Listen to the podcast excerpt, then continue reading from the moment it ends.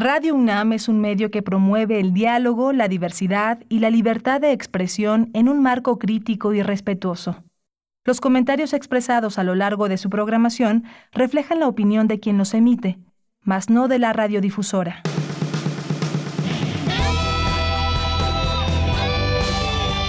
Prisma RU.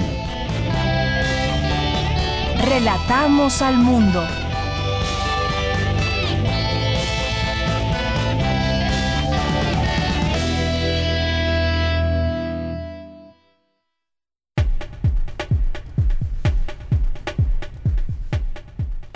Tal? Muy buenas tardes. Gracias por estar con nosotros. Es la una de la tarde con cinco minutos. Comenzamos el programa Prisma RU a través de estas frecuencias universitarias de Radio UNAM. Sean ustedes bienvenidos, ya sea que nos escuchen por el 96.1 de FM o por el 860 de AM o también a través de la vía de nuestro nuestra página de internet en www.radio.unam.mx ahí vía streaming. También muchos saludos a quienes nos estén sintonizando por esta vía. Ojalá que se hagan presentes más cada vez y más personas en este espacio. Recuerden que a su disposición tenemos nuestras redes sociales, que son arroba PrismaRU en Twitter y PrismaRU en Facebook. Así que pues muchísimas gracias por estar ahí enviándonos mensajes. Y Cela Gama pues está también muy atenta leyéndolos, contestándolos si tienen alguna pregunta eh, sobre algún tema que vayamos tratando en este espacio.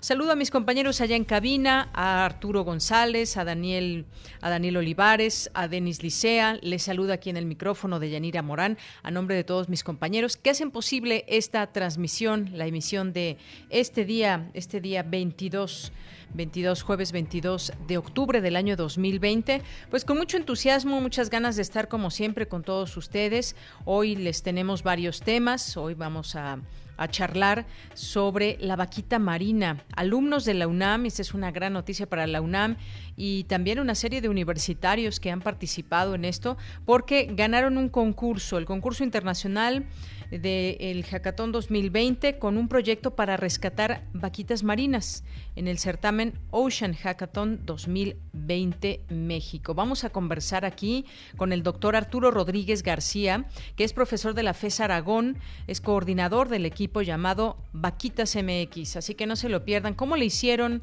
eh, estos alumnos? ¿Cómo delinearon su proyecto para este concurso que ahora pues ha, ganado un importante lugar y sobre todo también en una situación como la que se encuentra hoy por hoy la vaquita marina que está en peligro de extinción. Ya conversaremos sobre el tema.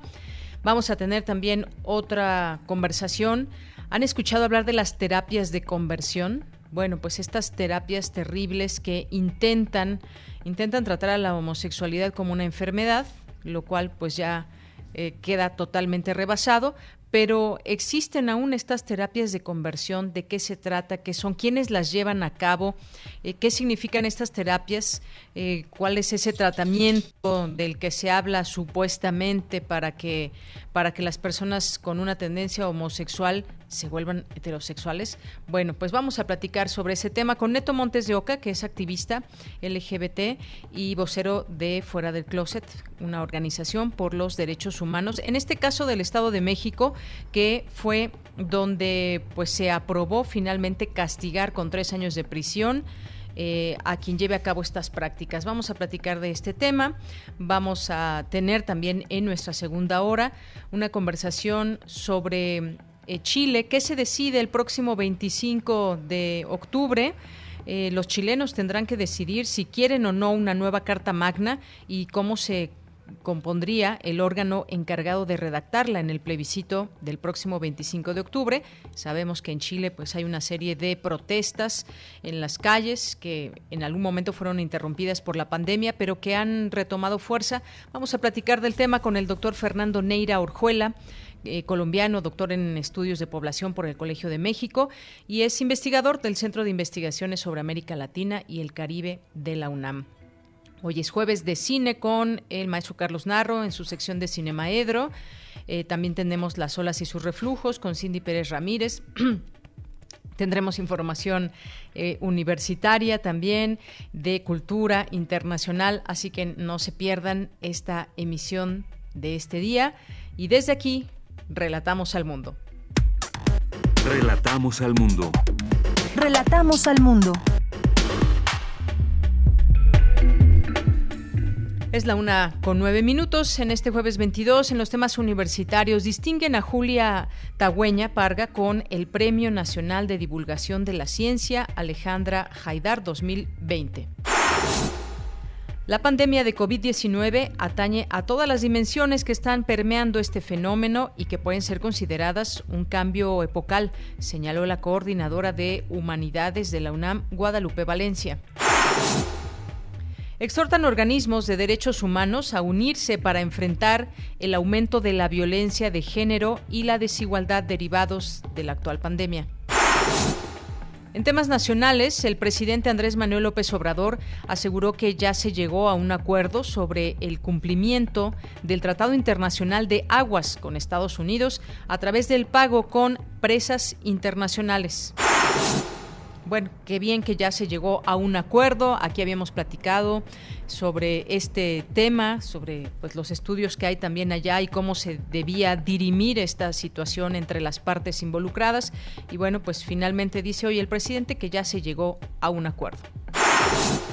Jacob Polemski, ex aspirante a la presidencia nacional de Morena, se sumó al proyecto de Mario Delgado para fortalecer y renovar al partido que por cierto Jacob Polemski hospitalizada, tiene COVID-19, al igual que Mario Delgado, al igual que mm, Gibran Ramírez también. Y bueno, pues sin duda habrá que seguirse cuidando. Bueno, personas que han estado muy visibles y que tienen que salir todos los días y que han sido contagiados. Veremos cuántos más. También eh, Leonel Godoy también dio positivo a COVID-19. Por sentencia del Tribunal Electoral del Poder Judicial de, la Federación, la Contraloría de la Ciudad de México inhabilitó al ex jefe de gobierno Miguel Ángel Mancera por un año para ejercer algún cargo en la capital del país. En los primeros 15 días de octubre, el índice nacional de precios al consumidor reportó un avance de 0.54% respecto a la quincena inmediata anterior y una inflación anual de 4.09%. La Fiscalía de California retira cargo de extorsión a Nazón Joaquín García, líder de la Luz del Mundo, ya que no logró demostrar que extorsionó a las supuestas víctimas para lograr favores sexuales. En temas internacionales, el riesgo de que la COVID-19 se propague en los vuelos parece muy bajo, pero no se puede descartar a pesar de que los estudios muestran solo una pequeña cantidad de casos, dijo la Organización Mundial de la Salud.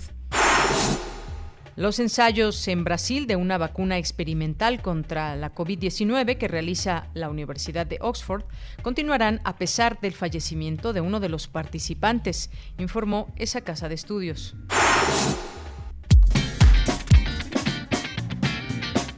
Hoy en la UNAM, ¿qué hacer y a dónde ir?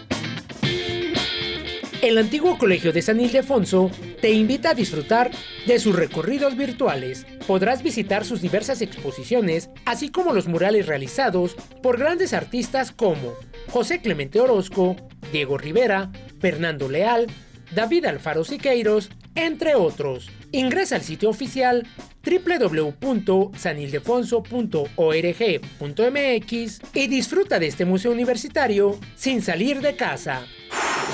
Recuerda que todos los jueves de octubre se lleva a cabo la segunda edición del Sex Fest, feria virtual informativa sobre salud sexual y reproductiva dirigida a adolescentes y padres de familia, organizada por la Facultad de Medicina de la UNAM. Esta feria Cuenta con conferencias y ponencias en línea como el sexo seguro durante el distanciamiento social, cómo tratar el tema de la sexualidad con los hijos, el sexting seguro y la violencia durante el noviazgo. La segunda edición del Sex Fest se lleva a cabo todos los jueves de octubre de 17 a 18 horas a través de la cuenta oficial de Facebook de la División de Investigación de la Facultad de Medicina de nuestra máxima casa de estudios. No te puedes perder un capítulo más de la serie La naturaleza de nuestro planeta, que en esta ocasión aborda el tema del movimiento de las placas tectónicas y cómo éstas pueden producir terremotos o tsunamis pero también pueden ser una fuente de nueva vida. Sintoniza hoy la señal de TV UNAM por el canal 20.1 de televisión abierta en punto de las 19.30 horas. Disfruta de toda la programación de TV UNAM y recuerda, no bajemos la guardia frente a la COVID-19. Continuemos con las medidas sanitarias para evitar un contagio.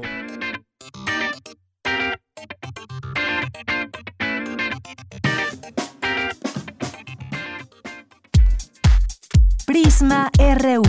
Relatamos al mundo. Una de la tarde con 14 minutos. La Secretaría de Salud reportó 87.415 muertos por coronavirus y 867.559 casos confirmados hasta el día de hoy. Los estados con mayor ocupación de camas de hospitalización general son Chihuahua y Durango, Nuevo León, Nayarit, Coahuila y la Ciudad de México. Además, la Secretaría de Salud emitió un aviso preventivo de viajes internacionales por pandemia. Exhortó a la población a evitar los viajes no esenciales, ya que la posibilidad de enfermar es elevada. Recordó que no existen medidas médicas de prevención específicas contra el coronavirus y luego de luego que se diera a conocer que murió un voluntario durante una prueba clínica de la vacuna que desarrolla AstraZeneca en Brasil, el subsecretario Hugo López Gatel indicó que este tipo de eventos no son inusuales. Vamos a escucharlo. Que esto ocurra no es inusual, es esperable lo que es importantísimo es no confundirlo con una señal de evidencia científica de que la vacuna puede ser adversa. Eso solamente se sabe, insisto, cuando se hacen los análisis estadísticos para comparar la probabilidad de que eso ocurra en personas que están en el estudio contra lo que se esperaría en cualquier otra persona y en particular de las dos ramas del estudio hay unas personas que reciben la vacuna en evaluación y hay otras que reciben placebo. Bien, pues ahí las palabras del subsecretario Hugo López Gatel en torno a las vacunas y estas pruebas que se hacen y que incluso pues desafortunadamente pueden llevar a situaciones como esto que sucedió allá en Brasil. Continuamos. Campus RU Una con 17 minutos en nuestro campus universitario de este día con el fin de proteger a la comunidad universitaria y prevenir contagios o rebrotes de la enfermedad que causa el virus SARS-CoV-2. La Universidad Nacional Autónoma de México extendió la vigencia del acuerdo por el que se suspenden las reuniones académicas, de difusión y culturales hasta el próximo 4 de enero de 2021. La medida también incluye las autorizaciones de realización de viajes para asistir a eventos académicos y recibir intercambios de profesores e investigadores en estancias con dicho carácter. Se busca que existan condiciones adecuadas para un retorno seguro. Así que, pues hasta aquí esta información para proteger a la comunidad, esta, este comunicado que se da a conocer y pues hasta el próximo 4 de enero del siguiente año quedan suspendidas todas este, este tipo de reuniones. Y nos vamos a enlazar con mi compañera Virginia Sánchez porque desde la mirada de las humanidades se analizan los impactos de la pandemia de COVID-19 en la dinámica social. ¿Qué tal, Vicky? Te saludo con mucho gusto. Muy buenas tardes. Igualmente, ella muy buenas tardes a ti y al auditorio de Prisma RU. El escenario de la contención de la pandemia de COVID-19 ha implicado mecanismos y procesos de carácter social, económico, político y cultural lo cual finalmente refleja que esta situación atañe a todas las dimensiones que están permeando este fenómeno y que pueden ser consideradas un cambio epocal. Así lo señaló Guadalupe Valencia, coordinadora de humanidades de la UNAM, durante la mesa Humanidades, que forma parte del ciclo en línea COVID-19 Reflexiones desde la UNAM, organizada por el Centro de Investigaciones sobre América del Norte. Las lecciones que deja esta pandemia son múltiples. Nos encontramos frente a un fenómeno social cuya escala y alcances lo hacen único, al menos para quienes nos ha correspondido habitar el mundo en este tiempo, a quienes seremos para siempre, somos en este momento y seremos para siempre coetáneos al COVID. Podemos identificarlas todas estas lecciones tanto en la escala personal como familiar y afectiva y en la dimensión comunitaria y social. Por su parte, Georgina Araceli Torres Vargas del Instituto de Investigaciones Bibliotecológicas y de la Información de la UNAM precisó que nos encontramos en el momento de una cultura digital, la cual no se limita a la creación y utilización de instrumentos tecnológicos, sino que también favorece nuevas prácticas de producción y consumo. Escuchémosla es la gestación de nuevos modos de llevar a cabo muchas de las actividades e interrelaciones sociales. La cultura digital también incluye tener, fomentar y desarrollar valores éticos y morales tanto a nivel personal como profesional, puesto que en ella deben establecerse valores como la responsabilidad, y aquí estaríamos hablando de los usos de Internet como el plagio, esta cuestión de la privacidad de datos y demás. Es importante fomentar buenas prácticas en la cultura digital, puesto que se trata de una cultura emergente proveniente de la irrupción de las TIC en todos los procesos, el hombre debe adaptarse y aprovechar sus potencialidades. Sin embargo, advirtió es innegable la existencia también de una posible brecha digital relacionada con la desigualdad en capacidades de los individuos para participar y desarrollarse en esta cultura digital. Finalmente, Eduardo Vázquez Martín, poeta y coordinador ejecutivo del antiguo Colegio de San Ildefonso, precisó que este tiempo que estamos viviendo se ha vuelto descarnado es decir, que por este confinamiento estamos impedidos para estar cerca del cuerpo de las y los otros. Dijo, empezamos a dialogar con hologramas y nuestros sentidos empiezan a carecer de la facultad para entender profundamente al otro. Sin embargo, destacó, la tecnología nos ha permitido seguir en contacto y si bien ha adulterado nuestras formas de relación, hay que agradecer su desarrollo, pues en este momento nos permite sostener nuestra socialidad, nuestra convivencia. Bella, este es mi reporte sobre esta mesa Humanidades que forma parte del ciclo COVID-19 Reflexiones desde la UNAM. Bien, Vicky, pues muchas gracias. Varios temas ahí. Este, este tema, por ejemplo, de la brecha digital tan importante que hemos tocado. La tecnología que si bien nos ha facilitado formas de relacionarnos, también pues se aceleró, se aceleró muchísimo todas estas tecnologías y el uso que le estamos dando actualmente. Gracias, Vicky. Gracias a ti, y un abrazo y hasta mañana. Hasta mañana, un abrazo y nos vamos ahora con Dulce García. Necesaria una nueva agenda de derechos humanos para atender los retos de la nueva normalidad. Adelante, Dulce. Deyanira, muy buenas tardes a ti al auditorio de Prisma RU. Al inaugurar el Congreso Nacional Los Derechos Humanos ante el contexto por COVID-19, organizado por la Federación Mexicana de Organismos Públicos de Derechos Humanos, Rosario Piedra, presidenta de la Comisión Nacional de los Derechos Humanos, señaló que la actual pandemia ha exacerbado muchas de las violaciones a los derechos que venían dándose desde antes de este contexto. Dijo que muestra de ello son las constantes manifestaciones que han estado haciendo las mujeres contra la violencia de género y no porque antes no existiera esta violación, esta carencia de atención a sus demandas, sino porque teníamos gobiernos represivos. En este nuevo gobierno, bueno, hay la libertad de expresión, afortunadamente, la libertad de manifestación y todo lo que había estado ahí guardado y no, no había sido atendido, pues está fluyendo. Deyanira, en ese sentido, Alejandro Encina, subsecretario de Derechos Humanos, Población y Migración de la Secretaría de Gobernación, habló de la construcción de una agenda de derechos humanos en el contexto de la nueva normalidad, con el objetivo de que se encuentren mecanismos más novedosos y ágiles de articulación entre el gobierno federal y los organismos públicos de derechos humanos locales. Creo que el trabajo que han venido desarrollando los ombudsperson locales ha sido muy importante, a veces en condiciones de mucha adversidad, porque el tratamiento institucional que se les da en los estados es muy diferenciado. No en todos los casos se, los, dan las condiciones institucionales, de recursos, de desarrollo de capacidades para el desempeño de las funciones de las comisiones locales y nosotros queremos eh, coadyuvar al fortalecimiento de las comisiones locales de derechos humanos. Por su parte, Guillermo Fernández Maldonado, representante en México de la Alta Comisionada de las Naciones Unidas para los Derechos Humanos, dijo que dicha agenda de derechos se torna especialmente relevante en el contexto de esta pandemia y en la fase de recuperación debido a que la pandemia ha evidenciado las desigualdades en el mundo. El impacto del COVID-19 afecta más a determinados grupos de personas, las que están en mayor vulnerabilidad. Esta es una innegable realidad que tiene estrecha relación con el principio de no dejar a nadie atrás, de la Agenda 2030 de Desarrollo Sostenible que acordaron todos los países del mundo.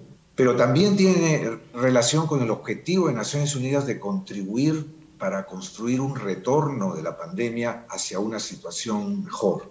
Debemos tomar lecciones del propio COVID-19 y redoblar esfuerzos para remover estos factores estructurales que han obstaculizado el goce de todos los derechos humanos para todas las personas. De Yanira, auditorio de Prisma RU, en este Congreso se destacó que los organismos de derechos humanos deben unirse para enfrentar los retos que ha ido dejando la contingencia sanitaria, tales como el aumento de la violencia contra la mujer, las niñas y los niños, los embarazos no deseados en mujeres adolescentes, el incremento de personas sin ingreso y las nuevas violencias en la era digital. Este es el reporte. Muy buenas tardes. Gracias, Dulce. Muy buenas tardes. Prisma RU. Relatamos al mundo. Porque tu opinión es importante, síguenos en nuestras redes sociales, en Facebook como Prisma RU y en Twitter como arroba PrismaRU. Continuamos una de la tarde con 25 minutos y hay buenas noticias. Les comentaba al inicio de esta emisión con estudiantes de, la UNAM. Y es que un equipo multidisciplinario de estudiantes de nuestra casa de estudios obtuvieron el tercer lugar en el certamen Ocean Hackathon 2020 México con un proyecto de investigación para rescatar a la vaquita marina a través de, de un proyecto Drones Inteligentes para rescatar a las vaquitas marinas. El equipo de alumnos provenientes de las facultades de estudios superiores Aragón y de Ciencias, así como del Instituto de Investigaciones en Matemáticas Aplicadas y en Sistemas de la UNAM, obtuvieron el tercer puesto del concurso celebrado por segunda ocasión en la Ciudad de México y organizado por la Embajada de Francia. En el equipo llamado Vaquitas MX también colaboraron alumnos de las universidades autónomas de Chapingo, Metropolitana, eh, Unidad Xochimilco y de Yucatán, bajo la dirección del profesor de la FES Aragón, Arturo Rodríguez García, quien pues ya se encuentra con nosotros vía telefónica. Él es profesor, como les decía, de la FES Aragón y coordinador de este equipo llamado Vaquitas MX. ¿Qué tal, doctor Arturo? Bienvenido, muy buenas tardes. Muy buenas tardes, muchas gracias. Pues gracias a, a usted por tomar esta llamada para que nos platique de cómo se dio este trabajo, cuándo comienzan este proyecto, cómo, cómo hacer realidad el rescate de la vaquita marina. Cuéntenos.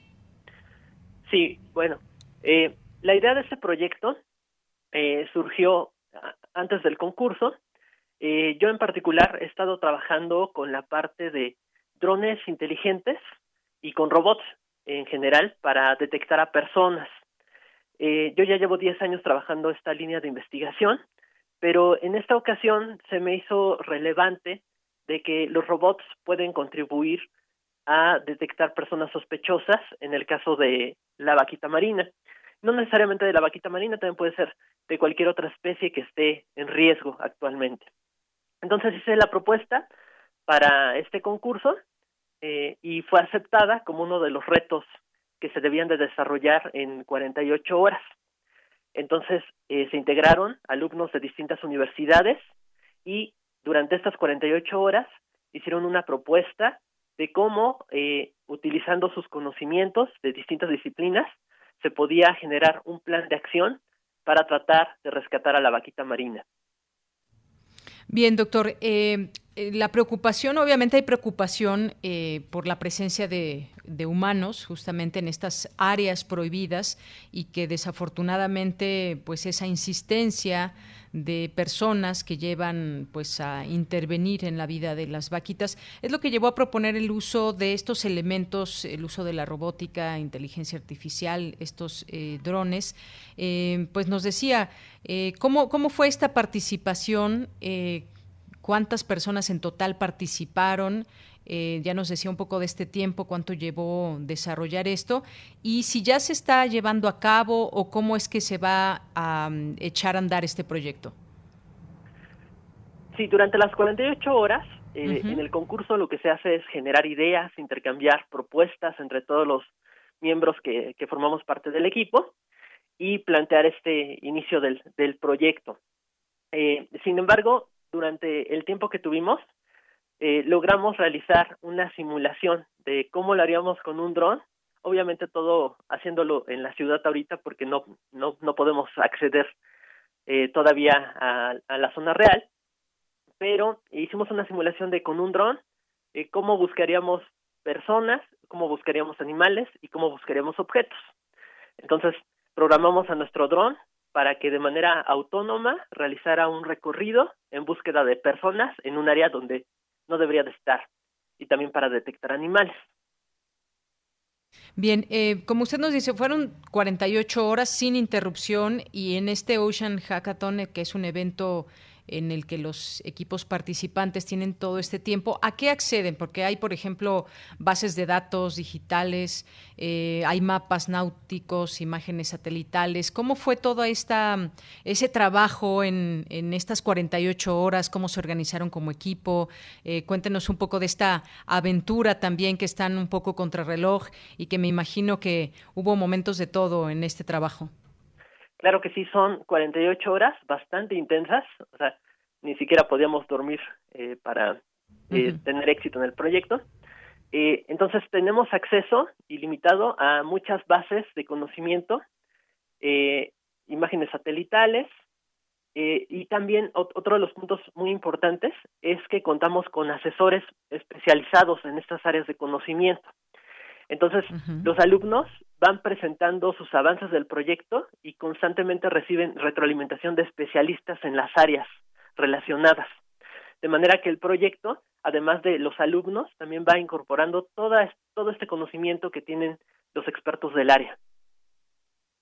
Bien, es decir, trabajan con estos, con esos expertos, digamos que se nutren con todos estos conocimientos y estos accesos que ustedes tienen, que entre otras cosas decía son fotografías, información sobre fondos marinos, es decir, necesitan eh, tener un campo de estudio muy específico, conocer el campo de estudio para ver cómo van a maniobrar y todo eso hecho pues desde un mismo sitio accediendo a este lugar. ¿Cómo fue ese trabajo interdisciplinario? Porque sabemos que eh, trabajaron en conjunto alumnos de distintas, eh, digamos, institutos o facultades, no fueron todos de un mismo sitio. ¿Cómo se dio este, este trabajo? ¿Qué experiencias les deja? Pues es una experiencia bastante interesante porque, eh, por ejemplo, yo que soy del área de robótica, eh, pues aprendo muchas cosas de los biólogos, de los biólogos marinos, de los especialistas en ciencia de datos, y entonces el mismo problema que es el tratar de rescatar a la vaquita marina, eh, pues se generan muchas ideas, muchas propuestas. Y entonces dentro de las 48 horas, realmente la participación de cada una de las áreas genera que el proyecto planteado eh, yo considero que es sólido y que es viable.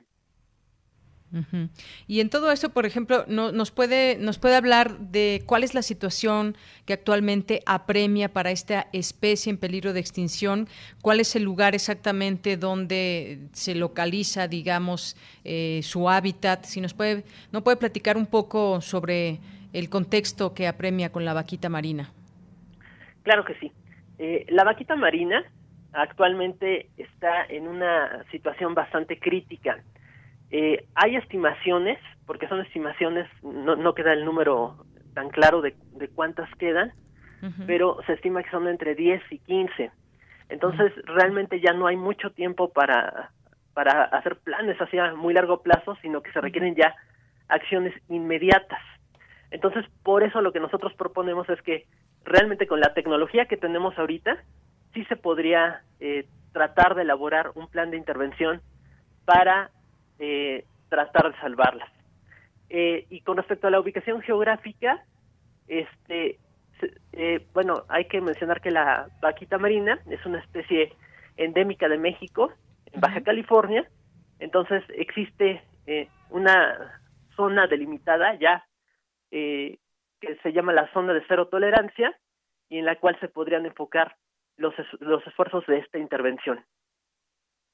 Muy bien. Eh, hay que recordar también que, pues, eh, todo esto también se ha hecho muy visible, dado que, pues, como, como bien dice usted, no se sabe exactamente cuántas, eh, cuántas vaquitas marinas queden, hay un aproximado, pero se empezó a hacer visible todo esto también porque quedaban atrapadas en las redes de los pescadores, usadas también en ocasiones, no precisamente para atrapar a la vaquita marina, pero sí al, al pez totoaba, por ejemplo, y pues esto tuvo mucha implicación dado que pues también hay muchos mitos en torno a las propiedades que pueda tener la vaquita marina y pues su precio se vuelve bastante alto, pero sin duda es una especie de la cual pues ya queda, quedan muy pocas especies y está en un franco peligro de extinción. Ojalá que con esto pues se pudiera lograr eh, pues que no se extinga la vaquita marina.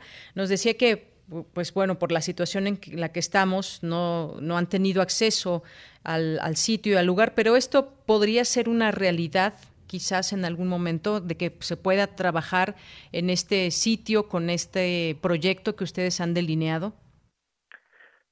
Pues a partir de lo que nosotros generamos, estamos bastante interesados en darle continuidad a este proyecto. Eh, por supuesto que hay que recordar que se trata de una eh, propuesta estudiantil eh, que se generó durante las 48 horas ellos pues realmente no tienen los recursos no para para realmente acceder al lugar o para tener materiales costosos.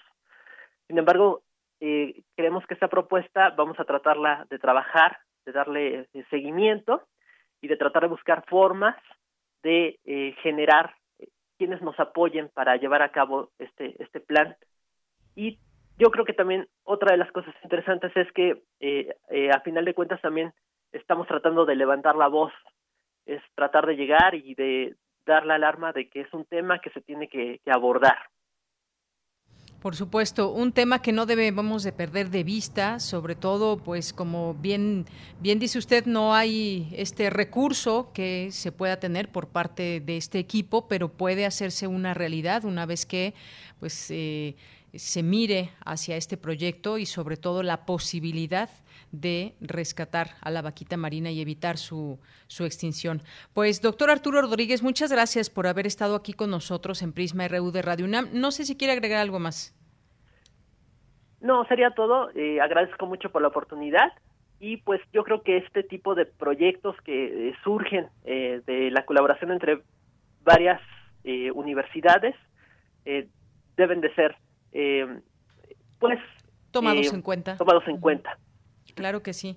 Pues muchísimas gracias y muchas felicidades también para este equipo de Vaquitas MX. Un, una felicitación que le pedimos haga extensiva a todos los participantes. Muchas gracias. Muchas gracias.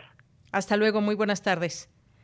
Bien, pues fue el doctor Arturo Rodríguez García, profesor de la FES Aragón, coordinador de este equipo de Vaquitas MX. Prisma RU. Relatamos al mundo.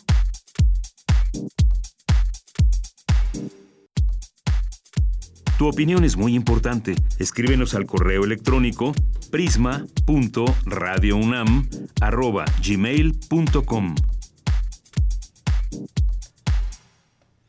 Continuamos una de la tarde con 37 minutos. El Estado de México castigará hasta con tres años de cárcel a quien realice terapias de conversión. Diputados del Estado de México aprobaron reformas al Código penal local para prohibir y sancionar las llamadas terapias de conversión. Las penas aprobadas por los legisladores van desde uno a tres años de prisión o de 25 a 100 días de trabajo comunitario y de 50 a 200 días de multa para quien someta u obligue a otra persona a recibir o realizar procedimientos para cambiar su preferencia sexual. Esta propuesta fue presentada por la diputada de Morena, Beatriz García. Se amplían los derechos para la comunidad LGBTTIQ+. Eh, también, eh, además de estas penas, aumentarían al doble si la víctima es menor de edad, con discapacidad, adulta mayor o tiene relación con el culpado. Vamos a platicar de este tema, ya está en la línea telefónica. Agradecemos, nos toma esta llamada, a Neto Montes de Oca, que es activista, es vocero de Fuera del Closet, Organización por los Derechos Humanos en el Estado de México. Neto, ¿qué tal? Muy buenas tardes. Muy buenas tardes, muchísimas gracias por la invitación al espacio. Pues gracias a ti por eh, conversar con nosotros en esta ocasión. Empecemos con esto, Neto, me parece importante que nos quede en claro qué son estas terapias de conversión, quién las lleva a cabo, a razón de qué y cómo se cómo es que se están o se estaban dando hasta hasta este momento. Cuéntanos de, de estas terapias de conversión. Pues les platico mm, de manera muy general que las terapias de conversión se refieren, y terapias muy entrecomillado, se refiere a todas estas prácticas basadas en argumentos y cuyo origen también es el prejuicio, la desinformación, el odio, el estigma respecto a la orientación sexual, la identidad de género, la expresión de género de las personas y parte de la idea de que la homosexualidad, la bisexualidad o la transexualidad o cualquier otra orientación sexual o identidad de género se pueden modificar, se pueden cambiar, son una enfermedad y entonces hay que curarlas y parten de esta idea. Y estas prácticas pues cumplen, eh, abarcan un abanico complejo de actividades o pseudoprácticas, este, pseudociencia o, o ritos religiosos que van desde la medicación forzada, electrochoques, eh, abuso psicológico y o emocional, golpes, violaciones correctivas, que estos han sido documentados en el país, eh, especialmente dirigido a mujeres lesbianas, y o que se sometan a, a la abstinencia sexual forzada, ¿no? Partiendo de mucho de esto de estas pláticas, eh, comentarios que se hacen, eh, uh sesiones grupales o individuales en las que se les dice que puede ser gay o ser lesbiano, ser bisexual o ser una persona trans, está mal, es incorrecto y entonces hay que inhibir cualquiera de estos deseos o cualquiera de estos pensamientos. Y entonces cuando hablamos de las terapias de conversión o que también se les ha denominado esfuerzos para corregir la orientación sexual, identidad y género como ECOSIX, nos estamos precisamente estamos definiendo esto. Bien, es una especie también de convencimiento ante una situación como esta.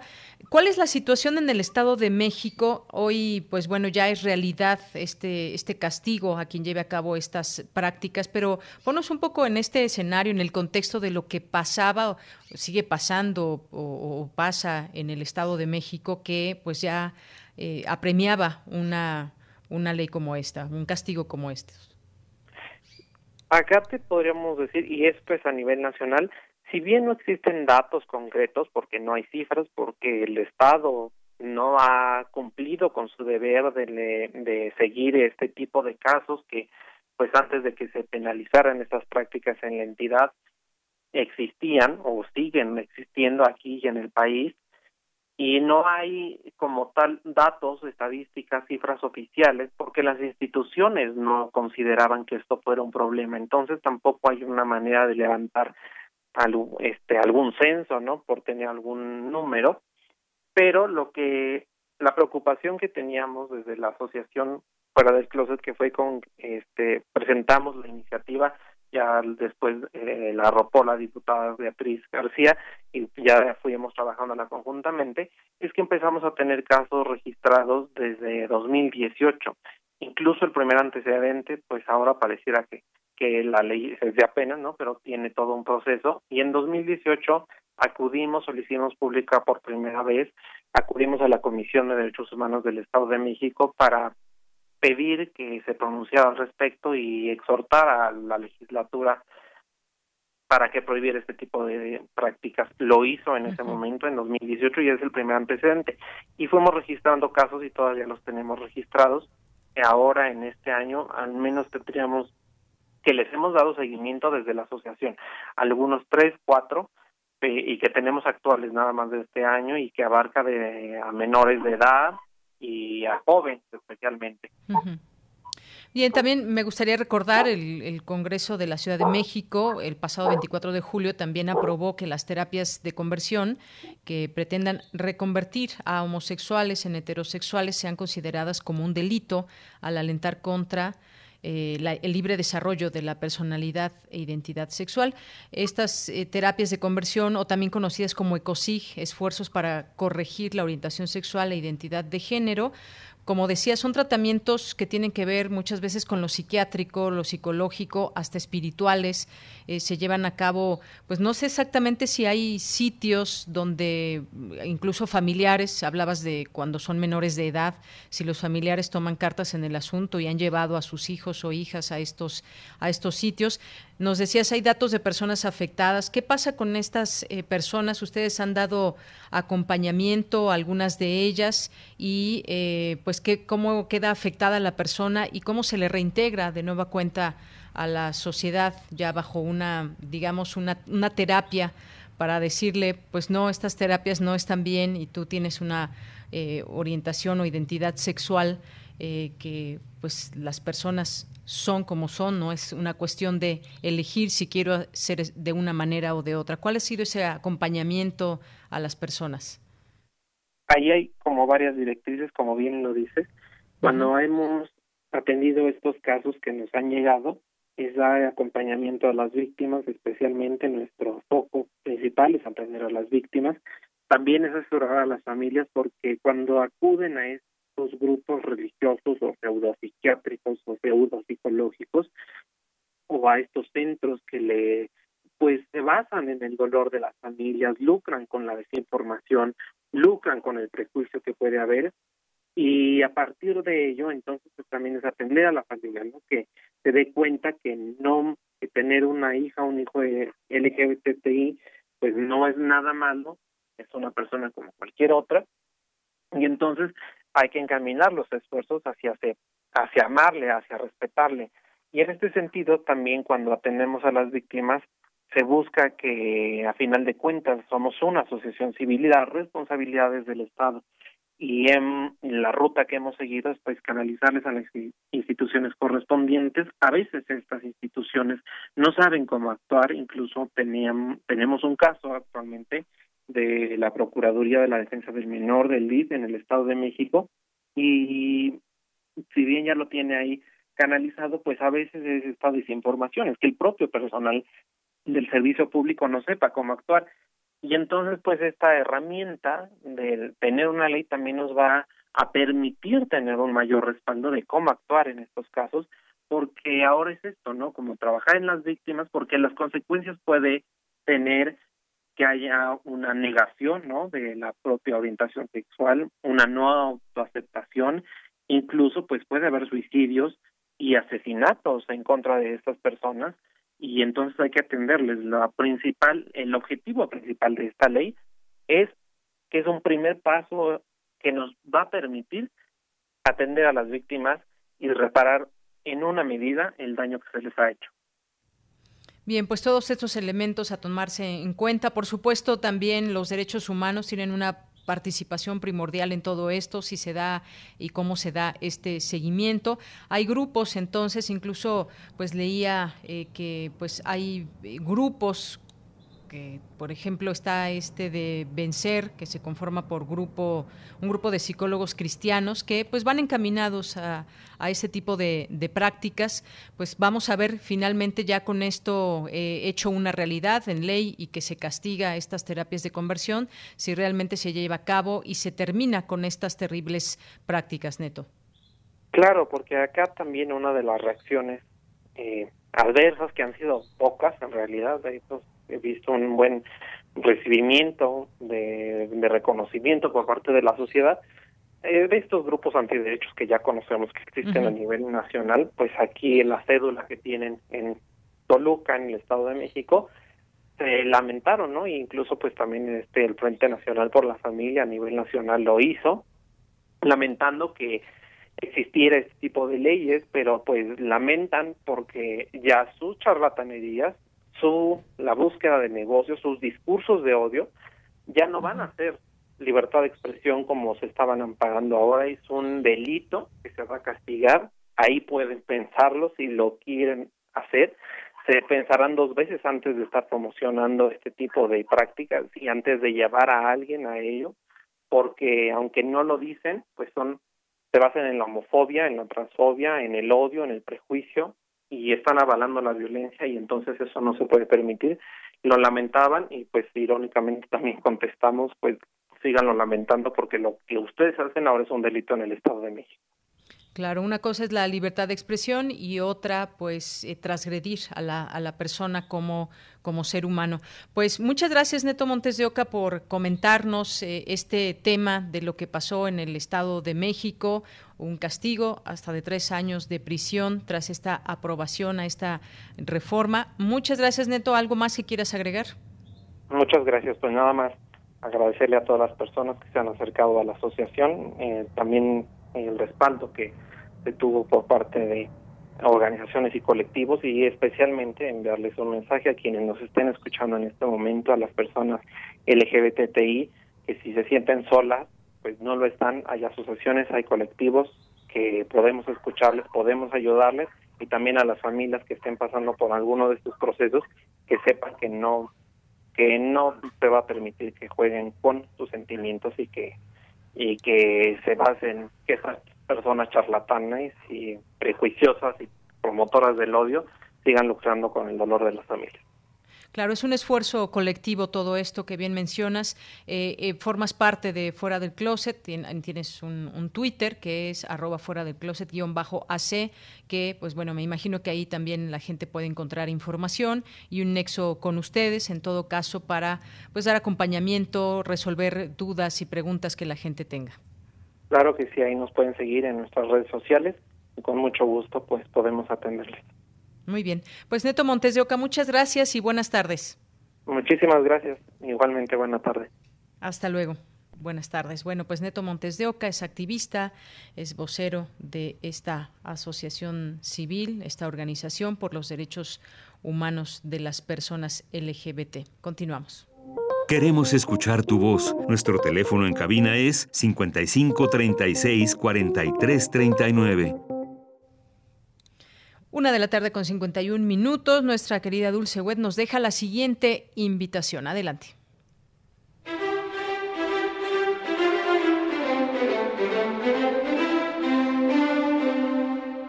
Amigos de Prisma RU, con mucho gusto les saluda José Julio Díaz Infante, coordinador nacional de música y ópera del Instituto Nacional de Bellas Artes y Literatura. Después de una larga sequía de música en vivo con, el público en las salas de concierto, por fin los grupos artísticos del IMBAL reinician actividades. Los invito hoy a las 7 de la noche en la Sala Blas Galindo del Centro Nacional de las Artes, la presentación de la Orquesta de Cámara de Bellas Artes bajo la dirección del maestro Ludwig Carrasco y con la participación del joven concertista de Bellas Artes Emanuel Padilla en el arpa estarán deleitándonos con un programa con obras de Holst, un estreno en México que es el arreglo para cuerdas y arpa de la obra de Malcer Tournier, Fred, y una obra de Mozart, por supuesto, en el regreso a las salas de concierto para volverlos a ver a todos con la famosa pequeña serenata nocturna. Los esperamos hoy. Recuerden que el aforo es limitado al 30%, entrada libre, hay que llegar con tiempo para cumplir con todos los filtros sanitarios y todos los protocolos sanitarios que ha implementado el Centro Nacional de las Artes. Los esperamos.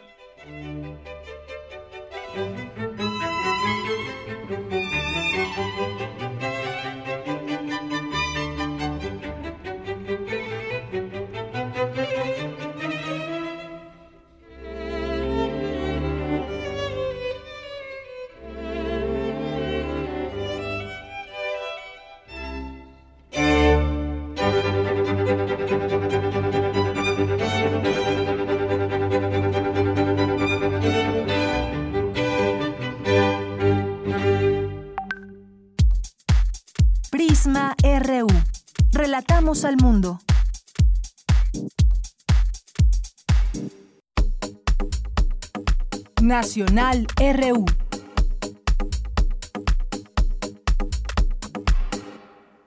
Una tarde con 53 minutos en los temas nacionales.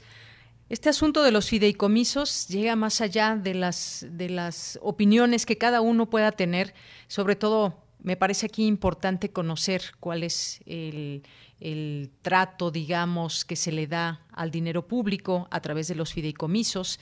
Eh, pues hay muchas preguntas y hay en este entorno analistas, periodistas y demás opinando sobre este asunto. Ayer que se dieron a conocer algunos datos ahí en, en la conferencia mañanera del presidente López Obrador, donde estuvo Marilena Álvarez Bulla y dio a conocer que se transfirieron 41 mil millones de pesos a privados como IBM, Monsanto, vía CONACIT, es lo que, lo que se dio a conocer. La directora general de CONACIT, que estuvo ayer ahí, pues reveló estos datos que de 2013 a 2018 hubo transferencias millonarias al sector privado vía fideicomisos y del programa de estímulos a la innovación por 41 mil 624 millones de pesos. Algunas de las empresas beneficiarias eh, durante ese periodo por un monto de 891 millones de pesos fueron Intel, Whirlpool, Mave, Volkswagen, IBM, Honeywell, Kimberly Clark, Bayer, Monsanto, FEMSA, Logística, Bimbo. Se dieron a conocer algunas gráficas de estas transferencias millonarias al, sector privado. Eh, también la directora de CONACIT evidenció a 10 empresas mexicanas y extranjeras que recibieron más recursos de fideicomisos y según su exposición, solo el 1% de beneficiarios recibió el 40% de recursos.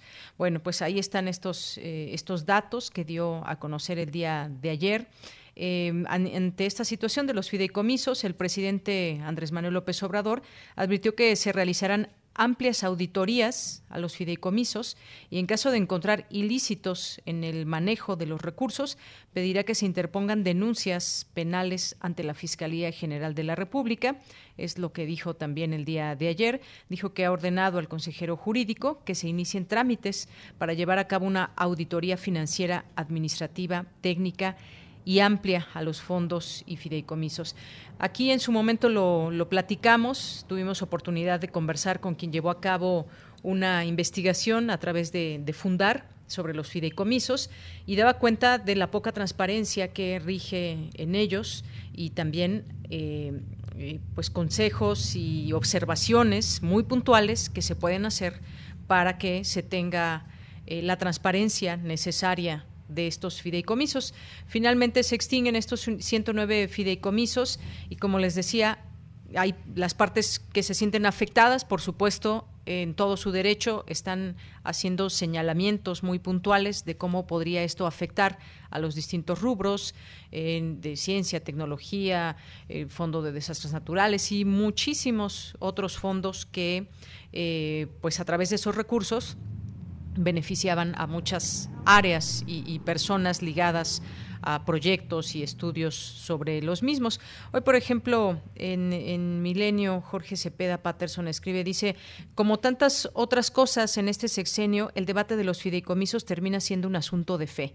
¿Le crees a López Obrador o no le crees? El gobierno ha decidido liquidar más de un centenar de ese tipo de organismos persigue el propósito de limpiar de corrupción y hacer más eficiente el uso de los recursos, como dice la 4T, o de plano solo es un pretexto para echar mano a una bolsa de más de 60 mil millones de pesos para tapar hoyos en las finanzas públicas. Bueno, pues ahí quedan las preguntas. Esta es solamente una de todo lo que está sucediendo. Más allá, como digo, de las opiniones que cada uno pueda tener, será importante conocer o intentar también como ciudadanos eh, pues señalar que todos queremos transparencia, se queden o no estos eh, eh, fondos o, apoyos, más bien que serán, no se sabe todavía si de manera directa o cómo serán esos trámites. Hay muchos, muchas áreas que se beneficiaban de ellos y bueno, pues la transparencia debe ser también un, un punto básico en todo ello.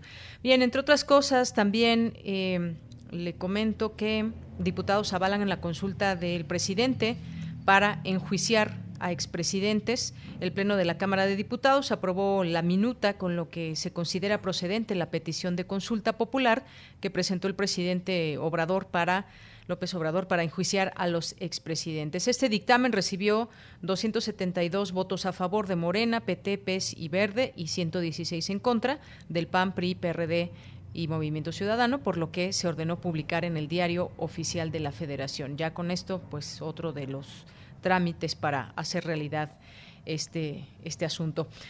COVID-19, el coronavirus se reduce en un 40% con ventanas abiertas, afirma un estudio importante. Aquí les vamos eh, comentando también estas posibilidades que nos dan de conocer más sobre este virus, los distintos estudios, y dice que una investigación utilizando la dinámica computacional de partículas de fluidos eh, para explorar el transporte de aerosoles dentro de un modelo de aula con aire acondicionado, ha comprobado que la apertura de ventanas aumenta la fracción de partículas que salen del sistema en casi un 40%, según publica la revista Physics of Fluids.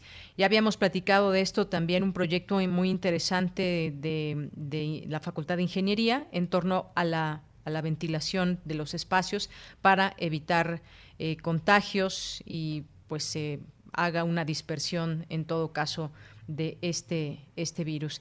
Y bueno, pues en otros temas, autoridades realizan cateo a un domicilio de Luis Serna, ex mano derecha de Miguel Ángel Mancera ya que quedó inhabilitado Miguel Ángel Mancera por un año en la Ciudad de México. Elementos de la Fiscalía General de la República realizaron un cateo al domicilio de Luis Serna, exsecretario particular del ex jefe de gobierno, Miguel Ángel Mancera, luego de que un juez del Tribunal Superior de Justicia Local les otorgó la orden judicial para la inspección del inmueble. Bueno, pues ahí algunos de los, de los temas. Vamos a hacer un corte porque ya son las 2 de la tarde y regresamos a la segunda hora de Prisma RU. Prisma RU. Relatamos al mundo.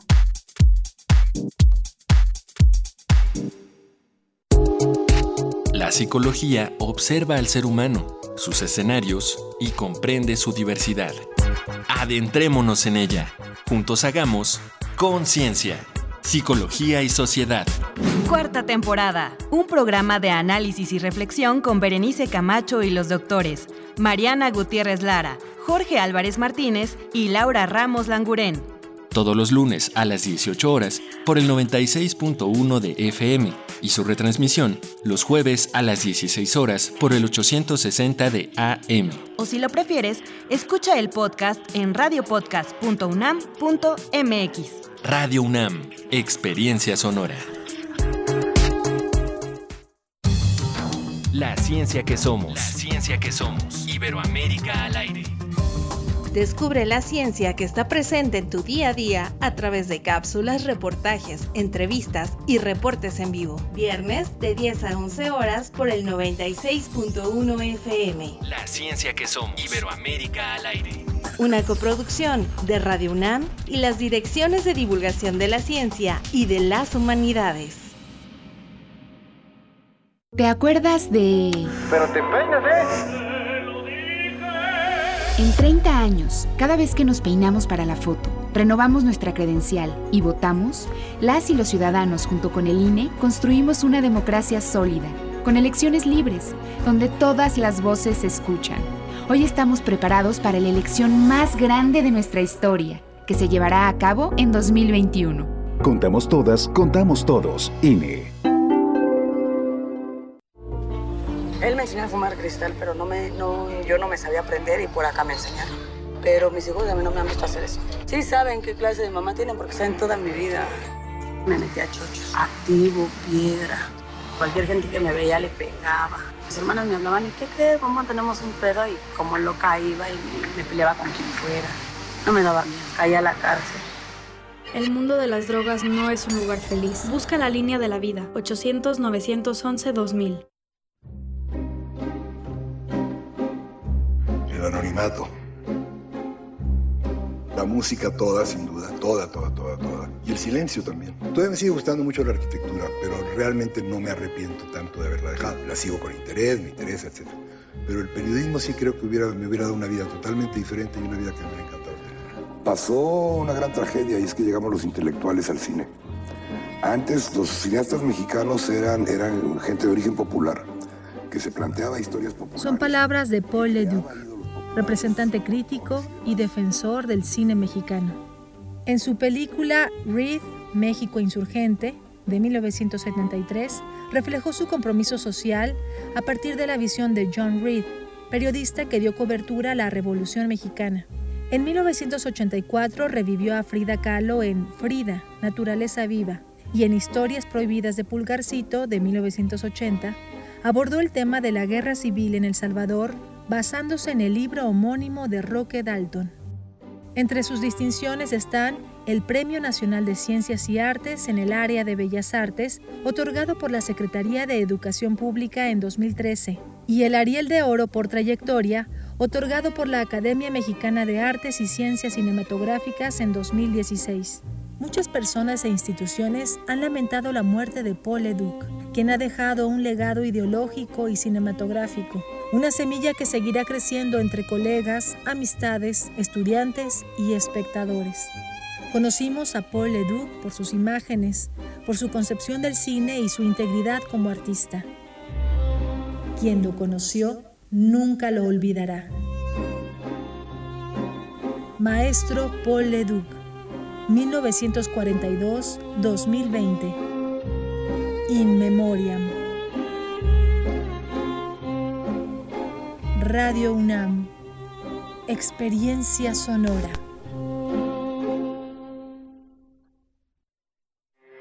Porque tu opinión es importante, síguenos en nuestras redes sociales, en Facebook como Prisma RU y en Twitter como arroba PrismaRU.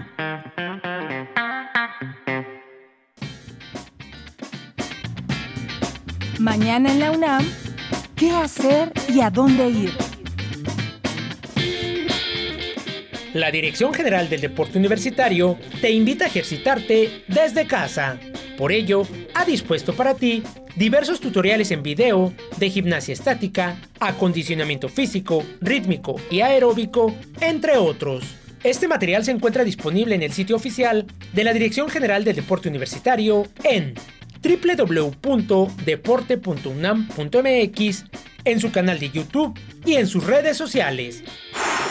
Recuerda que la Dirección General de Publicaciones y Fomento Editorial de la UNAM pone a tu disposición ensayos sobre escritura, historia, filosofía, literatura universal y una gran cantidad de obras maestras en la serie Pequeños Grandes Ensayos, que lo podrás descargar de manera gratuita en el sitio oficial www.libros.unam.mx. Descubre esta y otras recomendaciones literarias en las redes sociales de Libros UNAM. Como parte de las actividades del programa Cultura UNAM en Casa, la dirección de danza de nuestra máxima casa de estudios te invita a su clase de yoga dominical, impartido por la instructora Patricia Andrade. Aquí aprenderás y pondrás en práctica todo lo relacionado al yoga, como posturas corporales, meditación, gestos psíquicos, control de la respiración y ejercicios de autocontrol. Las clases son virtuales y se imparten todos los domingos de octubre en punto de las 9 horas a través de la cuenta oficial de Facebook de Danza UNAM. Y recuerda, no asistas a lugares muy concurridos para evitar un contagio de COVID-19. Para Prisma RU, Daniel Olivares Aranda.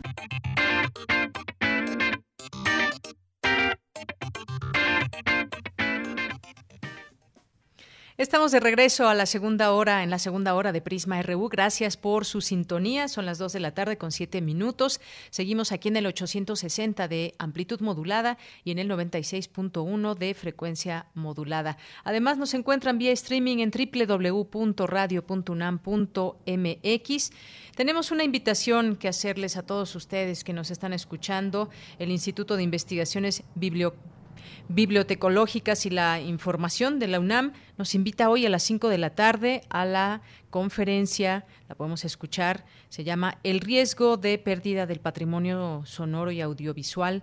Eh, y alternativas de solución, donde participa la doctora Perla Olivia Rodríguez Recendis de este instituto. Lo pueden escuchar a través de, del Facebook de Radio UNAM, a través del Facebook de la Fonoteca y el de la UNESCO México a las 5 de la tarde hoy, hoy en este jueves 22 de octubre.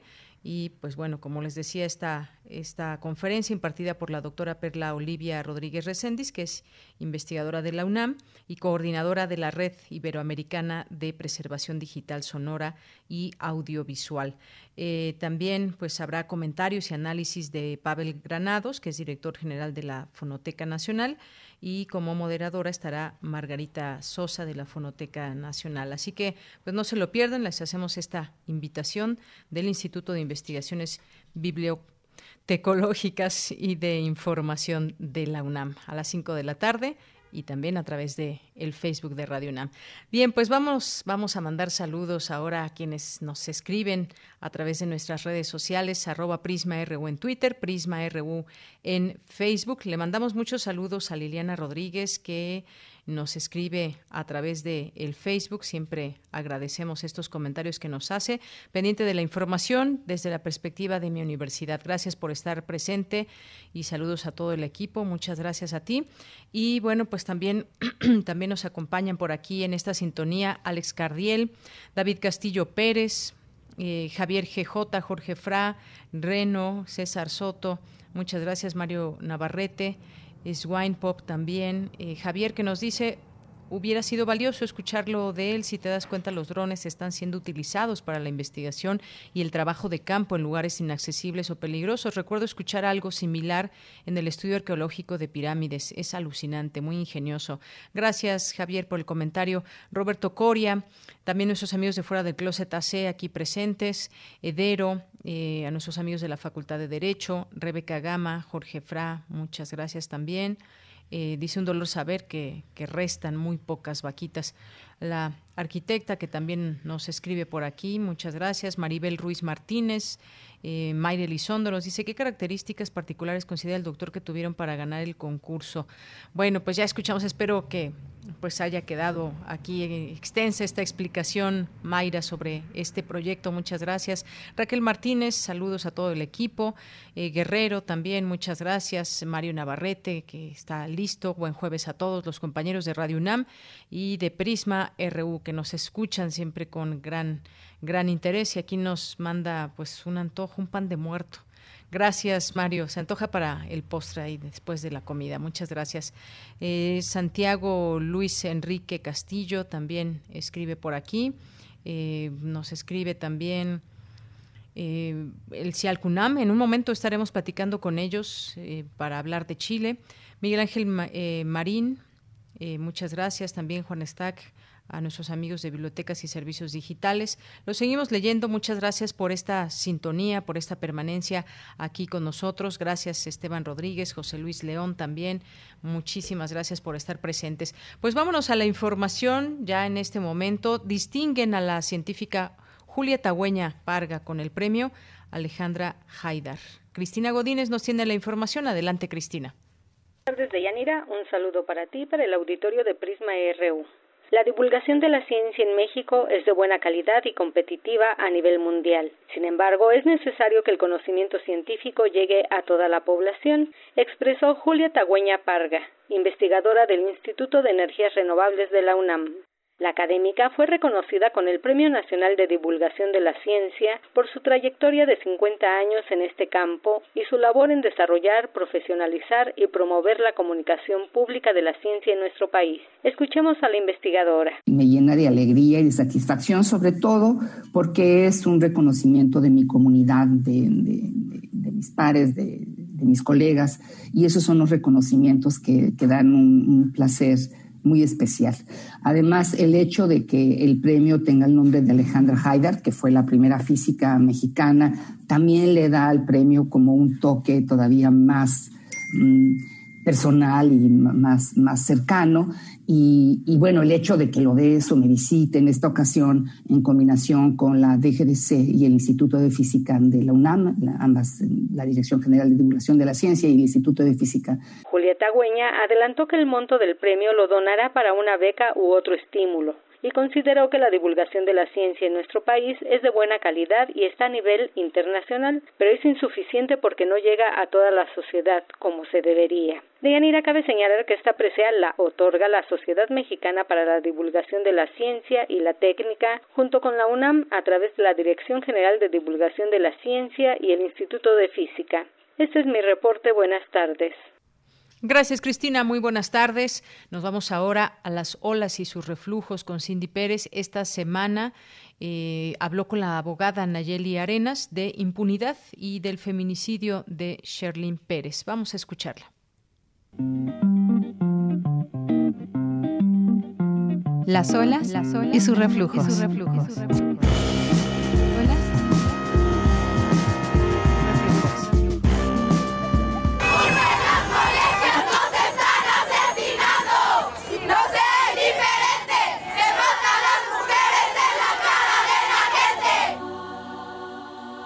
Han pasado tres meses y diez días del asesinato de Sherlyn Mariel Pérez Carabarín. La joven de 17 años se encontraba en su casa en Ampliación San Pedro Jalostoc, Estado de México, cuando su exnovio Jesús Antonio la mató a balazos, porque sabe que en México esto se puede.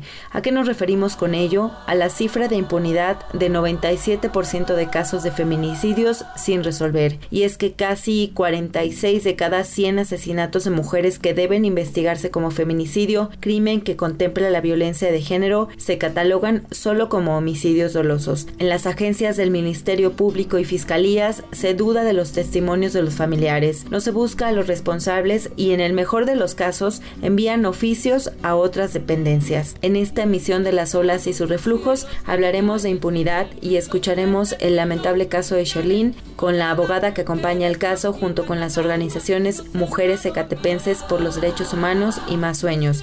Nayeli Arenas.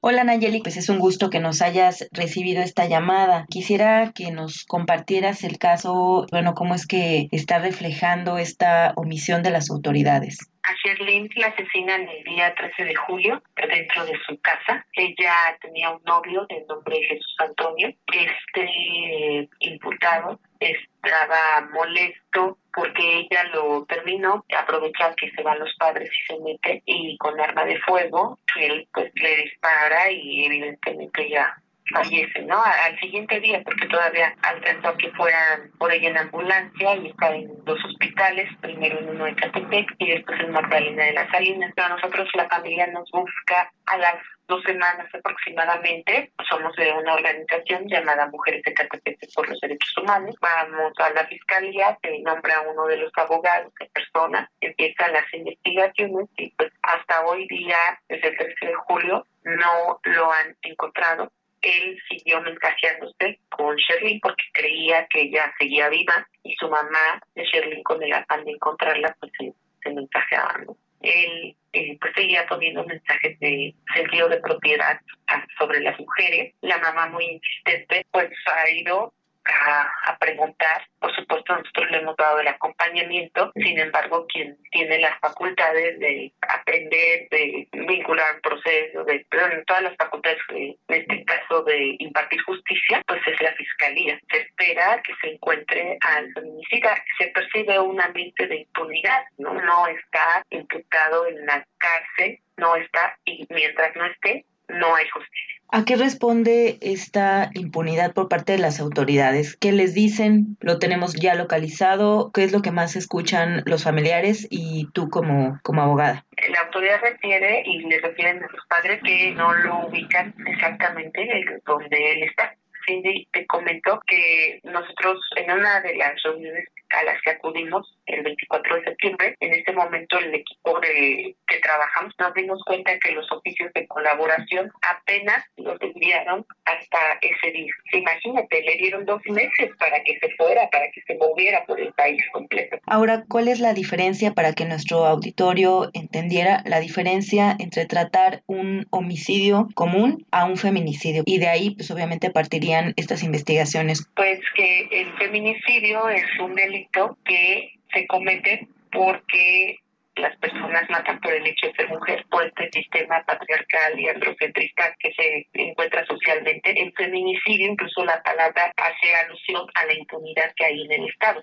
De lo contrario fuera femicidio, porque no solo comete el crimen el feminicida, sino que eso refleja que el Estado no ha sido capaz de garantizar la justicia para las mujeres. Entonces el código marca que pues, homicidio es privar de la vida, eh, la diferencia con el feminicidio, además de las que te comento, son algunas causales que marca el código, como por ejemplo en este caso de Sherlyn, el hecho de que haya tenido alguna relación con el imputado. Entonces a las mujeres las matan afuera y dentro de su casa. Y esta es la prueba. Es un caso, por desgracia, que forma parte de muchos, muchos casos. No sé si también esa es una de las justificaciones o excusas que tienen las autoridades para no enfocarse eh, en ello, ¿no? Que dicen, bueno, tenemos tantos casos, tenemos tantas carpetas de investigación, que pareciera que entonces forman una más. ¿Cómo cambiar eso? Vemos, o sea, yo, por ejemplo, en, en las instituciones las, las noto débiles, algunas.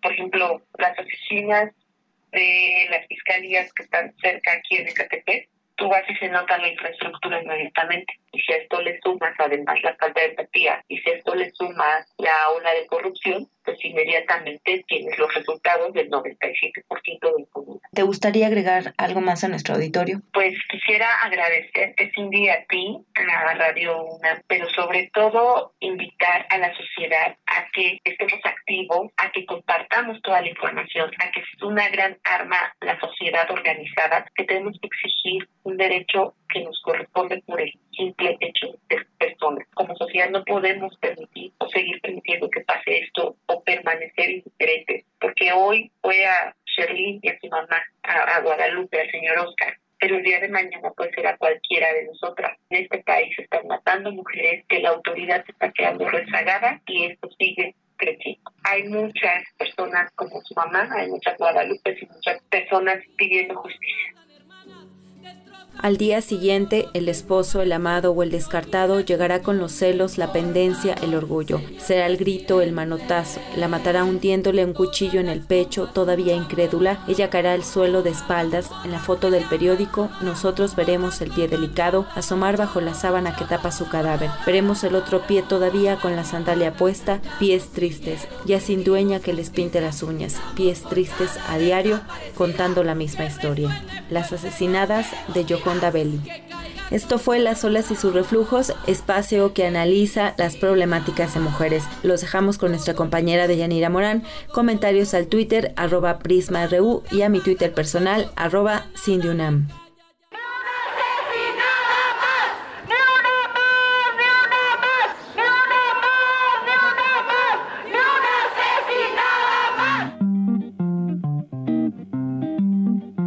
Las olas, y sus reflujos.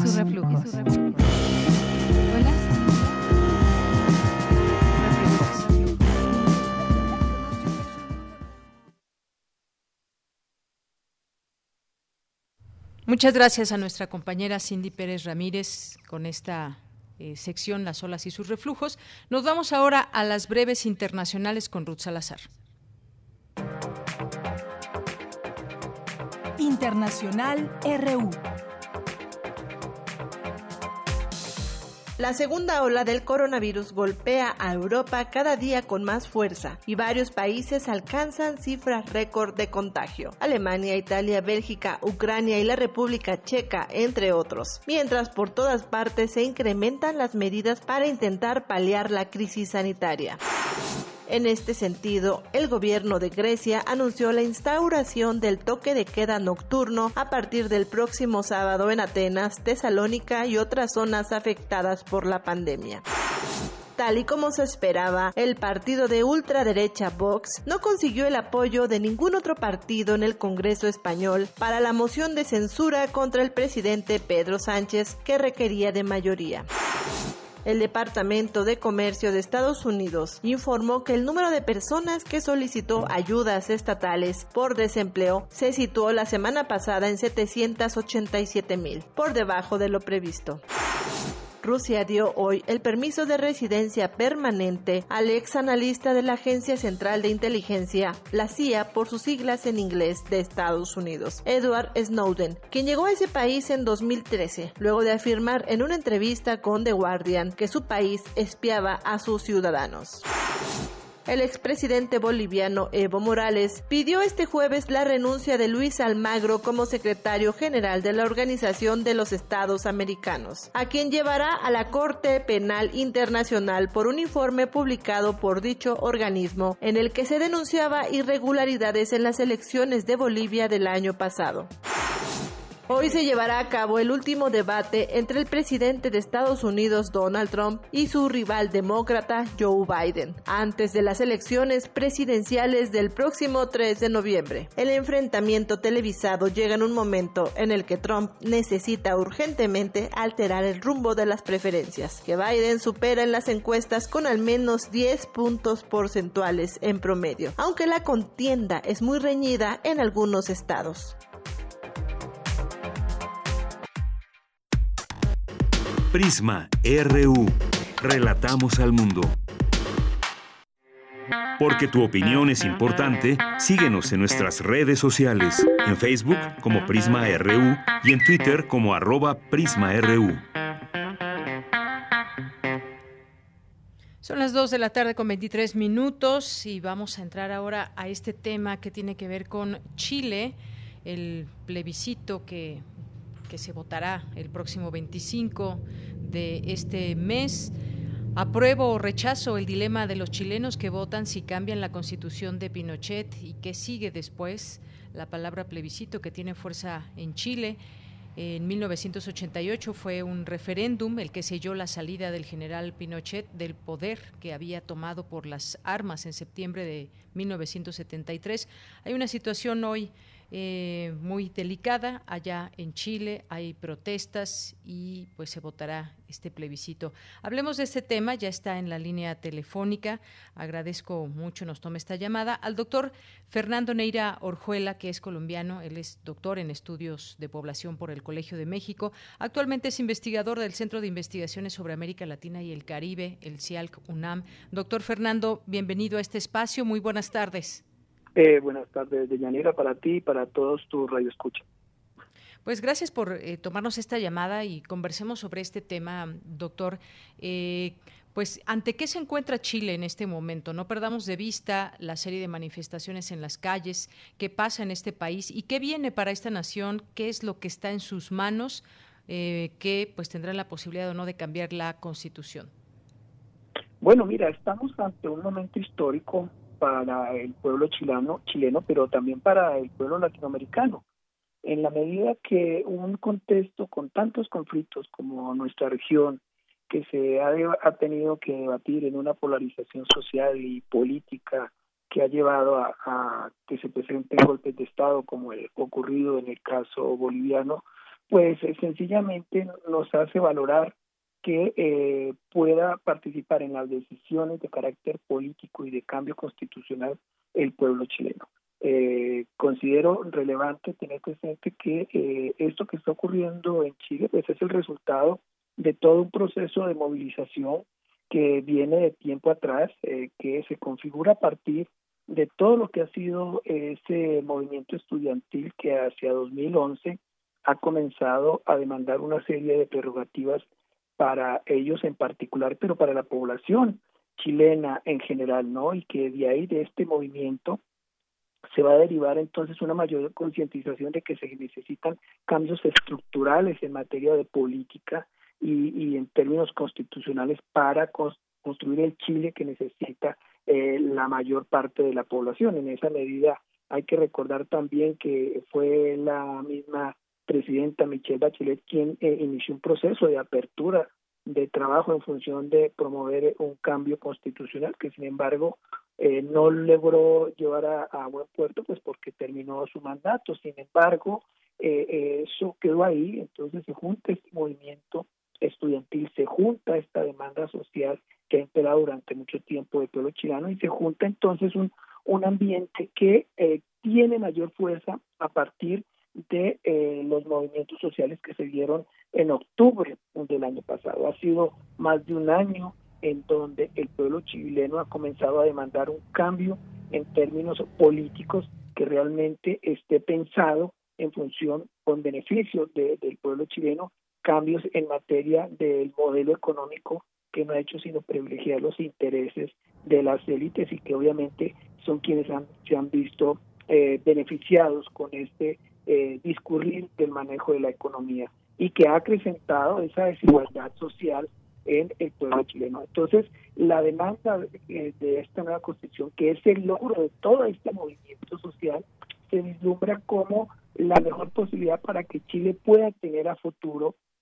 una constitución, un proyecto político y social que realmente esté pensado eh, para el beneficio de la población y no como eh, lo que venía siendo la constitución del 80, que era la constitución de la dictadura de Pinochet, que estaba pensada, estaba estructurada bajo un modelo de Estado único en beneficio del el pueblo, de, de, de la élite, ¿no?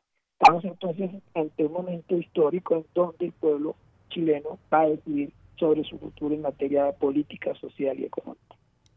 Un momento histórico, bien dice usted, doctor, casi 15 millones de personas que están habilitadas para responder apruebo, dando luz verde al proceso constituyente o rechazo, dejando la institucionalidad tal cual está. Eh, miles de personas, hay que recordarlo, han seguido saliendo a las calles en distintas ciudades bajo consignas como Chile despertó o hasta que la dignidad se haga costumbre, dando cuenta de pues una fractura política también. Hay que recordar que pues estas eh, manifestaciones se venían dando antes de la pandemia que fueron interrumpidas y bueno pues esta eh, fractura que hay política y social en una eh, de las democracias, dicen algunos expertos, más estables en Sudamérica desde 1990. ¿Qué más se vota en todo esto? Eh, quieren una nueva constitución, pero ¿qué más, ¿qué más se vota en todo esto? ¿Quién tiene que hacer esta o redactar esta nueva constitución?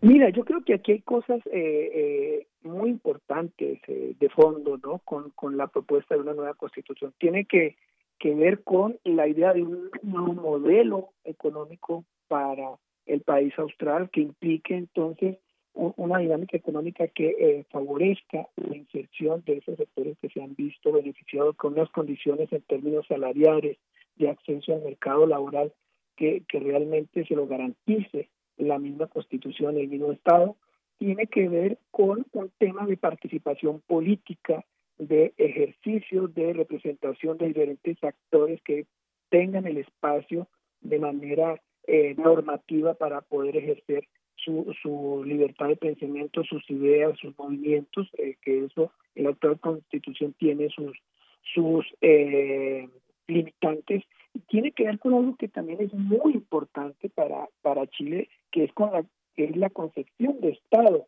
una nueva, una nueva visión de Estado que eh, cambie ese modelo de Estado único como se ha venido planteando con la actual constitución por un Estado de carácter eh, pluriétnico en donde entren a tener un papel protagónico eh, los sectores indígenas, especialmente los grupos mapuche que han vivido a lo largo de su historia una discriminación, una falta de representación dentro del Estado chileno. Eso es lo que está en juego, una nueva manera de ejercer el poder, un, eh, favorecer mayores procesos de representatividad, una constitución que eh, proteja los derechos humanos de diferentes sectores que bajo las actuales condiciones han sido eh, muy fuertemente agredidos por precisamente un Estado que ha privilegiado los intereses de unos pocos en contra de la mayoría. Entonces no es poco lo que se está jugando con esta nueva eh, constitución e insisto es sobre todo esa idea de Estado-nación en donde eh, se replantee esa visión única por un modelo más eh, de carácter plurinacional. Muy bien. Una nueva forma de ejercer el poder, como bien dice. ¿Hacia dónde apunta todo eso? ¿Hay argumentos eh, a favor y en contra? ¿Hacia dónde apunta la sociedad chilena hasta este momento en lo que se vislumbra eh, de cara a este proceso de plebiscito, de ser eh, rechazada, por ejemplo? ¿qué, ¿qué, sucedería? Pero todo apunta a que sea aprobada. ¿Podríamos decirlo que hacia allá va la tendencia? Sí, indudablemente eh, en este juego de, del poder, en este juego político por cambios institucionales de tanta trascendencia, hay sectores que están en contra, obviamente esos sectores tradicionales que históricamente se han visto favorecidos por la manera en que se ha estructurado el aparato constitucional, el aparato político no quieren renunciar a esos privilegios, pero creo que eh, Chile ha generado un movimiento social que además es ejemplo para América Latina, en donde hay una fuerza suficiente de carácter social, político, que eh, es irreversible en términos de lograr ese cambio que se ha propuesto desde hace más de dos décadas. No creo que el escenario pinta favorable para lograr que este movimiento social se consolide a través de una nueva eh, carta constitucional que sin que sea la panacea para lograr solucionar los problemas del pueblo chileno, sí se va a convertir en un punto de partida para desde ahí lograr estructurar un nuevo modelo económico, político y social que beneficie realmente a todo el pueblo chileno y no, como viene siendo, a una pequeña minoría. Muy bien, bueno, pues ya veremos qué, resultados arroja este, este plebiscito, pero por lo pronto pues hay mucha efervescencia social, por decirlo de alguna manera, y bueno, pues un, un momento importante que está atravesando Chile, como sabemos, pues eh, en su momento también pues ha logrado estabilidad y crecimiento económico y bueno pues ha habido cambios en el gobierno y de partidos también y de tendencias. Ahora pues con un presidente como Sebastián Piñera pues también hay características específicas en la forma de gobernar que pues una parte importante de la sociedad eh, rechaza. Digamos que en este momento también doctor cuáles son digamos las principales demandas de estas movilizaciones que se han dado en Chile? Mira, las demandas pasan por eh, una mejora en las condiciones de vida en términos generales, eh, por unas mejores condiciones de salud, por un sistema educativo gratuito. Es inconcebible que un país con las condiciones económicas que de prosperidad que, que había tenido Chile eso no se manifestara en, por ejemplo, contar un sistema educativo gratuito en todos los niveles, que esa ha sido una constante demanda de la mayor parte del movimiento estudiantil.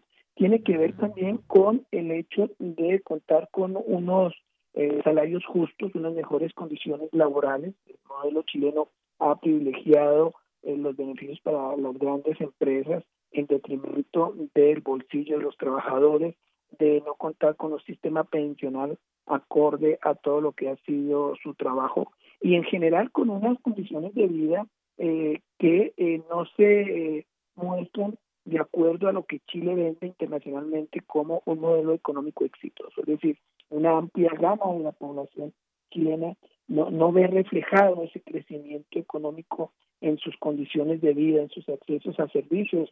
Recordemos que gran parte del del movimiento social que se ha el, el año pasado eh, tiene que ver con un incremento en tarifas del transporte de manera eh, exageradas para un servicio que no ofrece la calidad de lo que se cobra. Entonces es un, sector servicios golpeado eh, que, que afecta especialmente a las clases populares y que eh, se ha, lo que se ha manejado es en términos de incrementar los recursos para esos sectores que controlan eh, obviamente todo el aparato productivo. Entonces, sí, sí, ha sido eh, eh, ingente los, los, los esfuerzos de parte de todo el movimiento por buscar unas mejores prerrogativas para los amplios sectores de la población en diferentes campos, no salud, educación, todo lo que es el sector servicios, todo lo que tiene que ver con la parte laboral, con la parte pensional. Es decir, Chile eh, curiosamente, pese a ser una nación que se vendía como un modelo exitoso, era quizás el modelo más retardatario en términos de beneficios para los sectores sociales. Bien, doctor. Pues sí, muy importante el rol de los estudiantes en las manifestaciones que pues han sido lideradas principalmente por estudiantes. Pues muchas gracias, doctor, por eh, hacer este análisis con nosotros de lo que viene para, para Chile. Veremos qué sucede en este plebiscito. Todo apunta a que se dé la aprobación al cambio de constitución. Eh, pues muchas gracias y muy buenas tardes. Eh, muchas gracias a ti, Yanira, por la invitación. Aquí estamos a la orden. Un saludo a todos tus escuchas. Gracias, doctor. Hasta luego. Hasta luego.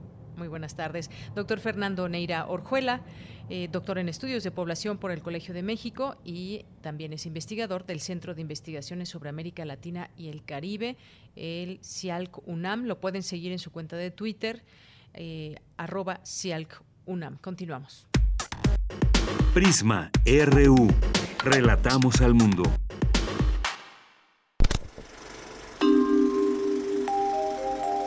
Cine Maedro.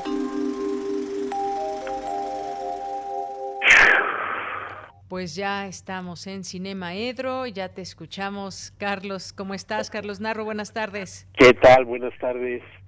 ¿Cómo estás, Deyanira? Buenas tardes a ti y a todo el auditorio.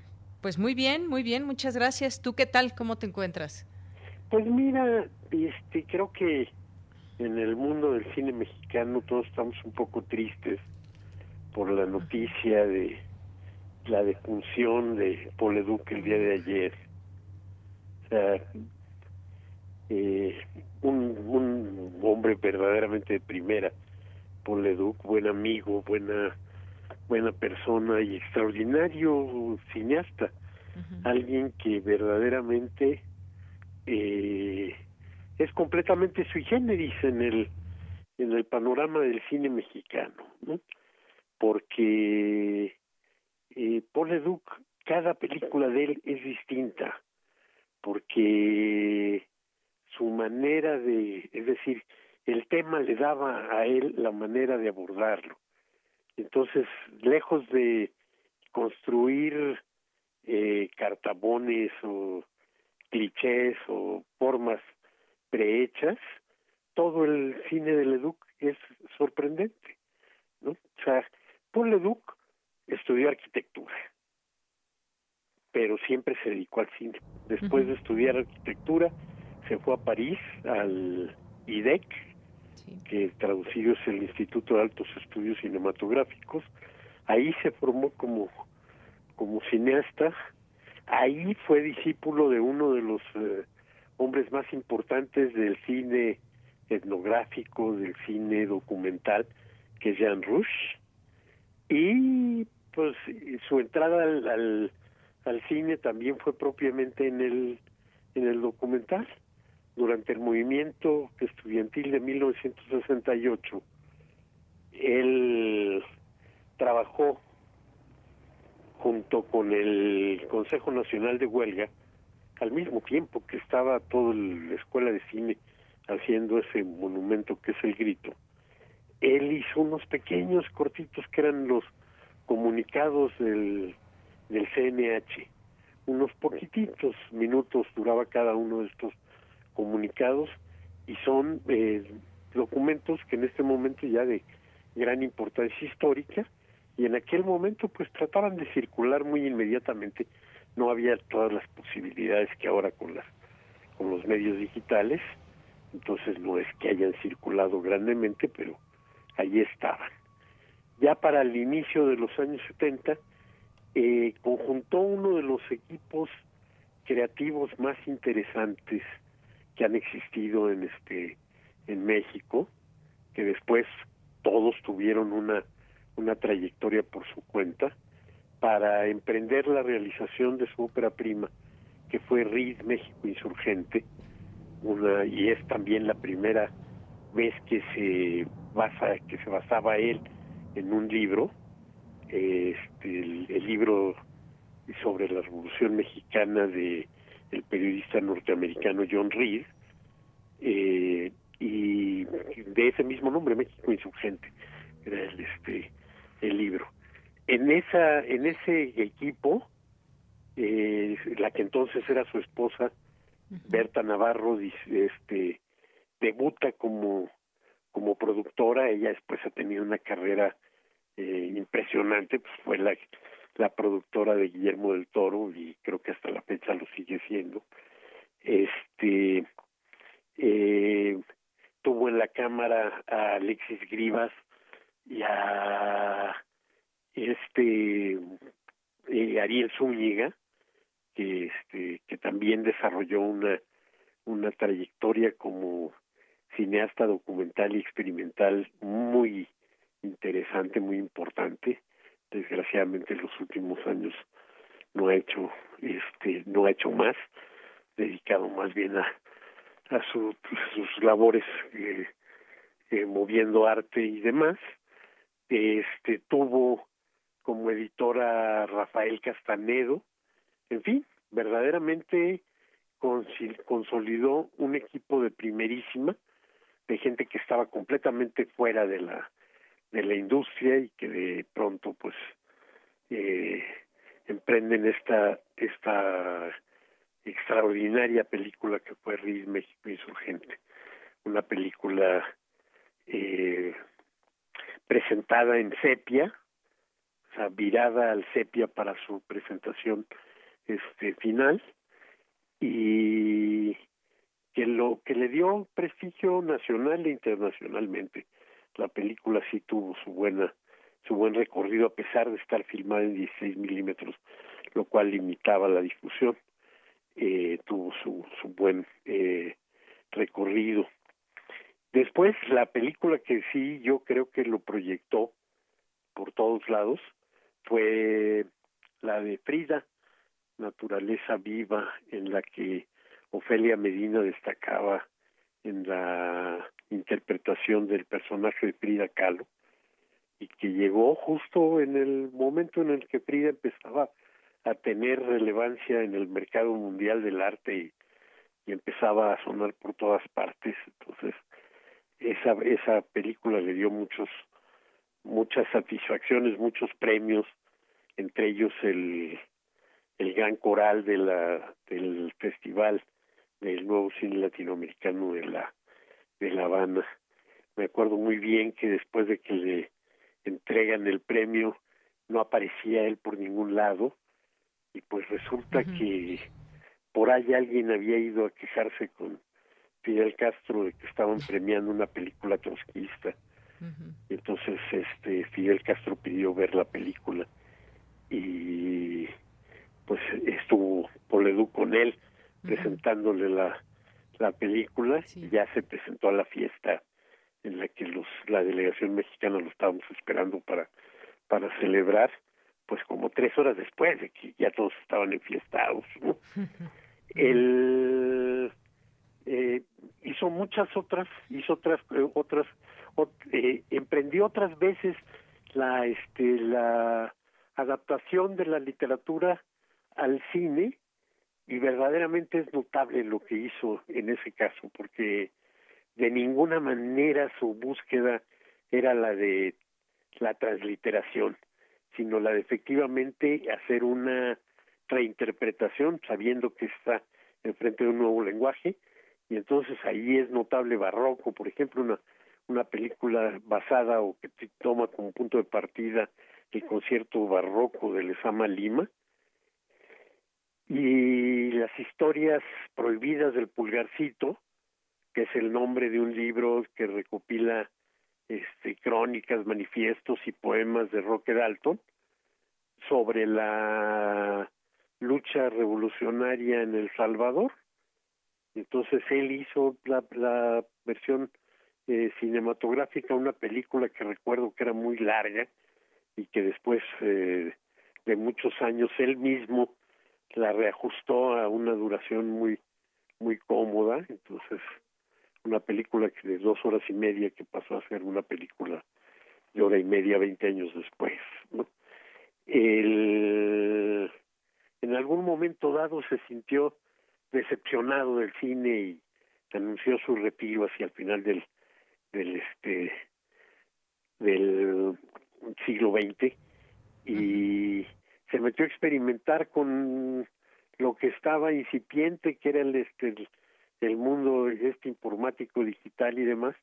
Y entonces hizo una serie de eh, animaciones digitales eh, didácticas y estuvo algunos años entretenido haciendo algunas cosas que tenían que ver con con historia de la música principalmente pero algunas otras cosas este más eh, hizo una película, antes de eso hizo una película que realmente tuvo mucho, mucho éxito, mucha audiencia, se llamó Como ves, porque era una película sobre la juventud este, en situación de calle, pero en la que había música de Rodrigo y música del, del Tri. El tema principal era una, una canción de, de Alex Loras. Había por ahí también música de Jaime López y aparecía mucho de la escena del, del rock urbano mexicano. Eh, y con producción independiente, con producción de, de Zafra y algún apoyo de la entidad que se supone apoyaba a la juventud en aquel tiempo, que era el CREA, el Consejo de Recursos para la Juventud y los Estudiantes, creo que era el este el nombre. Y después ya a principios de, este de este siglo decidió regresar al este al cine con algunas eh, con algunas películas que este que no tuvieron tanta eh, fortuna ni fueron tan difundidas, pero en donde se encuentra muy bien su su vena experimentadora, el dólar mambo, el cobrador, en fin. Bueno, pues nos estamos despidiendo de ese gran hombre, de ese gran cineasta, de ese gran amigo. Pues gracias por recordarnos estas películas y estas anécdotas, Carlos. Nos queda un minuto para las recomendaciones. Pues fíjate que ahora hay grandes cosas en las recomendaciones. Hay grandes cosas y me voy a quedar cortito con algunas de las que voy a decir. Pero, por ejemplo, está eh, Las noches de Caviria de Fellini, que se va a exhibir eh, mañana en el canal 22, o sea, en televisión abierta, fácilmente de, de captar esa señal. Una de las eh, películas más extraordinarias de esa gran dupla que fueron marido y mujer, eh, Fellini y Julieta Massina, en una película verdaderamente conmovedora e inolvidable. El día de hoy, el, en TV UNAM, está la película de el, documental de Alberto Cortés sobre el, el, nombre que le puso fue el este el maíz en tiempos de, de, de guerra en donde sigue a distintas comunidades indígenas en todo el ciclo, de, desde la siembra hasta la cosecha del, del maíz y la reflexión de lo que significa el maíz para eh, birráricas, celtales, mijes, etcétera. Y y nos queda una, me parece, por ahí del domingo, ¿no? La del domingo, bueno, pues un gran, gran, gran, gran clásico que es el eh, Tiempos Modernos de Charles Chaplin. Sin duda, una de las películas que nunca pierden vigencia, que no pierden actualidad y no la perderán hasta que no cambiemos el mundo.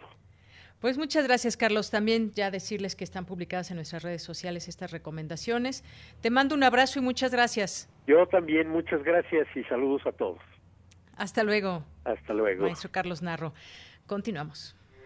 Porque tu opinión es importante, síguenos en nuestras redes sociales, en Facebook como Prisma RU y en Twitter como arroba PrismaRU.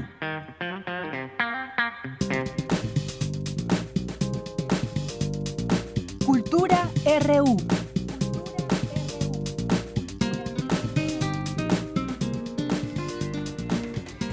Bien,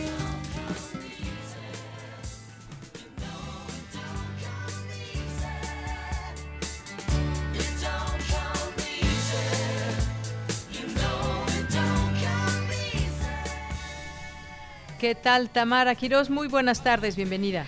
Deyanira, muy buenas tardes. Es un gusto saludarte y, por supuesto, saludar al auditorio de Prisma RU. Qué bueno que siguen la transmisión a través de las frecuencias de radio UNAM. Antes de finalizar el programa, tenemos recomendación literaria. Y me pone muy contenta saber que hoy tenemos a un gran invitado. En la línea nos acompaña el escritor Javier Velasco, autor de Los años abandijas, eh, Puedo explicarlo todo, Diablo Guardián, Este que ves. Eh, la edad de la punzada, entre otros títulos. Javier, bienvenido a este espacio radiofónico. Muy buenas tardes, ¿cómo estás? Tamara, ya hasta me hiciste sentir una persona muy trabajadora de tantos títulos que lanzaste. Y solo mencioné algunos. que quede claro, ¿eh? claro. Javier, pues me pone muy contenta eh, poderte saludar a través de, del teléfono, de la línea y también eh, pues me pone todavía más contenta saber que estás presentando un nuevo material literario. Platícanos acerca de este nuevo, este nuevo libro, El último en morir. ¿Quién es el último en morir y por qué? Mira, eh, yo desde muy joven me dije que si quería ser novelista tenía que aprender a jugarme la vida. Uno de mis primeros, los primeros exámenes que yo me puse fue atreverme a saltar en paracaídas, porque pensaba, pues cómo voy a contar, me voy a atrever a ser novelista si no me atrevo a saltar en paracaídas, tengo que aprender a, irme al vacío, a ese vacío que todos me anuncian que voy a morir de hambre dedicándome a, a hacer novela. Entonces en, eh, ¿cómo te diré? A partir de ese momento, eh, sabes que, que tienes que ir adelante, pase lo que pase, pero al mismo tiempo, eh, también hay un límite. Es decir, yo puedo me lo apliqué con el paracaídas, salté cuatro veces y, y, dije que voy a seguir saltando y la respuesta fue no. ¿Por qué? Porque estoy jugando con la ley de probabilidades y porque yo quiero ser novelista, yo voy a ser el narrador. Y como sucede en Hamlet, en Hamlet se muere todo el mundo, menos quién, adivina quién, el narrador. Por supuesto. Porque si se muere el narrador, pues quién cuenta la historia. Entonces, en ese sentido, a mí me toca apagar la luz. Tengo que morirme por lo menos al fin, después de todos los que hayan muerto en esa historia, porque yo tengo la obligación de sobrevivir. Entonces, eh, al mismo tiempo que digo, bueno, tengo que arriesgar, también necesito en ciertos momentos conservar la, la, la, cabeza fría como para no hacer estupideces y arriesgar la vida del narrador. Entonces, como en, que entre esos dos eh, extremos se debate uno, arriesgarse, preservarse. Eso. Eh, Javier, hay dos, dos libros autobiográficos previos, este que ves y La Edad de la Punzada, donde pues exploras ciertas etapas eh, de tu vida, ¿no? Y con, con, este tercer libro, que dicho sea de paso, el inicio de la historia te toca, al menos a mí lo hizo y hablo como lectora, eh, me tocó el corazón. Habla de la complicidad que te puede dar una abuela, pero también habla de las pérdidas, de los procesos de aprendizaje, de las cicatrices, de lo que vives y también de lo que imaginas. ¿En qué momento decides mostrarte desde desnudarte con las letras y escribir el último en morir. ¿En qué, en qué momento Javier Velasco dice, o sea, qué tuvo que pasar eh, Javier Velasco para convertirse en ese novelista, en ese que, que sea el último que apaga la luz? Tienes toda la razón, tuvo que pasar algo y pasó un día. Yo llevaba ya rato haciéndome la idea de que quería escribir un libro donde hablara de mi oficio y que donde contara la biografía de mi, desde mi punto de vista la biografía del oficio o, la, la, memoria de mi oficio, ¿no? Pero mm, eso lo tenía como uno de esos proyectos que algún día escribiré. Y bien, yo tenía 250 páginas de una novela y estaba muy atorado un día llega mi manager y me pregunta, yo no sé si inocentemente o por picarme la cresta, me dice, oye, este año ya no vamos a tener libro, ¿verdad? eh, la miré así como indolentemente, dije, pues claro que no. Me vine al jardín, eh, que es donde trabajo, y me empecé a sentir mal y dije, no, yo no puedo decir claro que no. ¿Cómo que claro que no? Ya se me atoró el libro y qué, y ahora qué me voy a dedicar o qué. Y dije, no, es el momento de tomar una decisión radical entonces tomé la decisión de sentarme a escribir este libro. No se lo dije a nadie, ni a mi esposa, ni a mi manager, ni a mi agente, a nadie le dije que estaba cambiando de libro. Lo hice secreto, como cuando era niño y escribía escondidas de los maestros. Entonces tuvo un ingrediente de deleite especial porque era de nuevo una fechoría. Y así me impuse aparte un eh, horario eh, vamos más una cuota de, de, trabajo bastante dura tenía yo tres páginas mínimo por día, de lunes a viernes, se muriera quien se muriera. Nada de que inspiración y que si las musas, nada, a chambear, como si fuera usted un plomero, dele, ándele. Y así me traté, ¿no? Fue mi capataz, porque quería probar que podía hacer eso, podía trabajar como es como novelista con la diligencia que lo hace un reportero que tiene que ir y nada de que oye amanecí con dolor de estómago pues te lo aguantas y vas al lugar porque el periódico no te va a esperar por supuesto y, y, pues de ahí nació el último en morir y, y en ese sentido quería hacer un libro que se probara a sí mismo. En ese libro hablo muy mal de la superstición y de la gente que espera que venga la inspiración. Por favor, ¿cuándo va a venir la inspiración? O sea, no la esperes ni sentado, mejor acuéstate porque no va a venir. Claro. Y, y, en fin, entonces... Eh, pues decidí contar esta historia, pero yo sabía, y era lo que me detenía a contarlo, que si lo hacía, tenía que exponerme completamente, tenía que desnudarme y eventualmente iba a tener que enseñar las tripas. Y, y ni hablar, pues ese es el ese es el nombre del juego, o sea, si quieres jugar ese juego tienes que hacer eso. No puedes protegerte, no puedes preservarte. Ahí sí tienes que saltar hasta el final al vacío. ¿Sí? Entonces, para eso hice este libro para atreverme a algo a lo que nunca me había atrevido, sin importar que en un momento dado me mostrara o me mostrara todo lo frágil que puedo ser, porque pues cómo se hace la carrera de un escritor es muy simple, a base de fracasos. Necesitas una larga cantidad de fracasos, de topes, necesitas hacer pedazos el ego, hasta que eventualmente sale algo que tú crees digno de publicarse, con lo que ojalá los lectores no se duerman.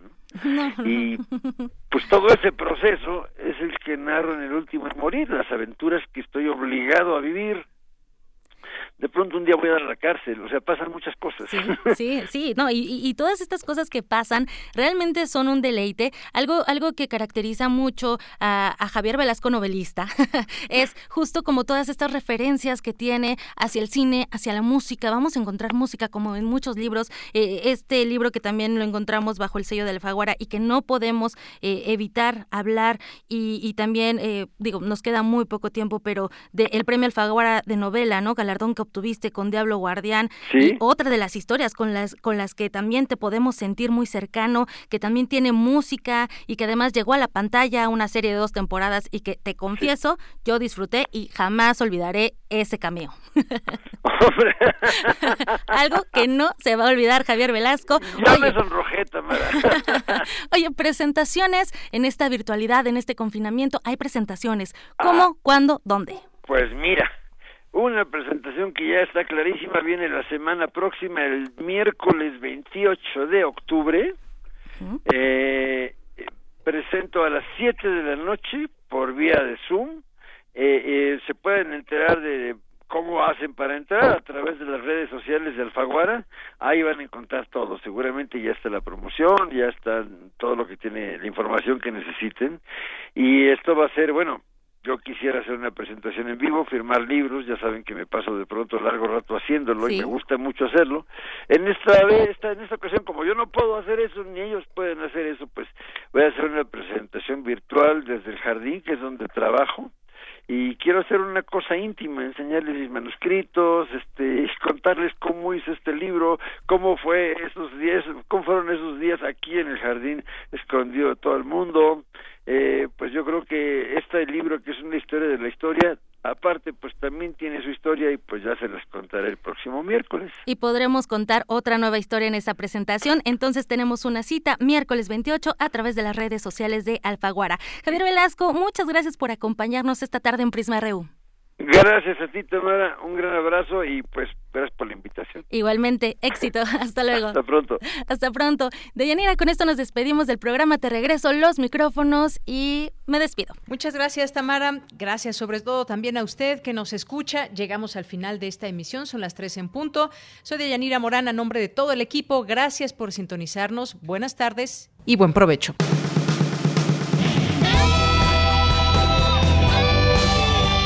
Prisma RU. Relatamos al mundo.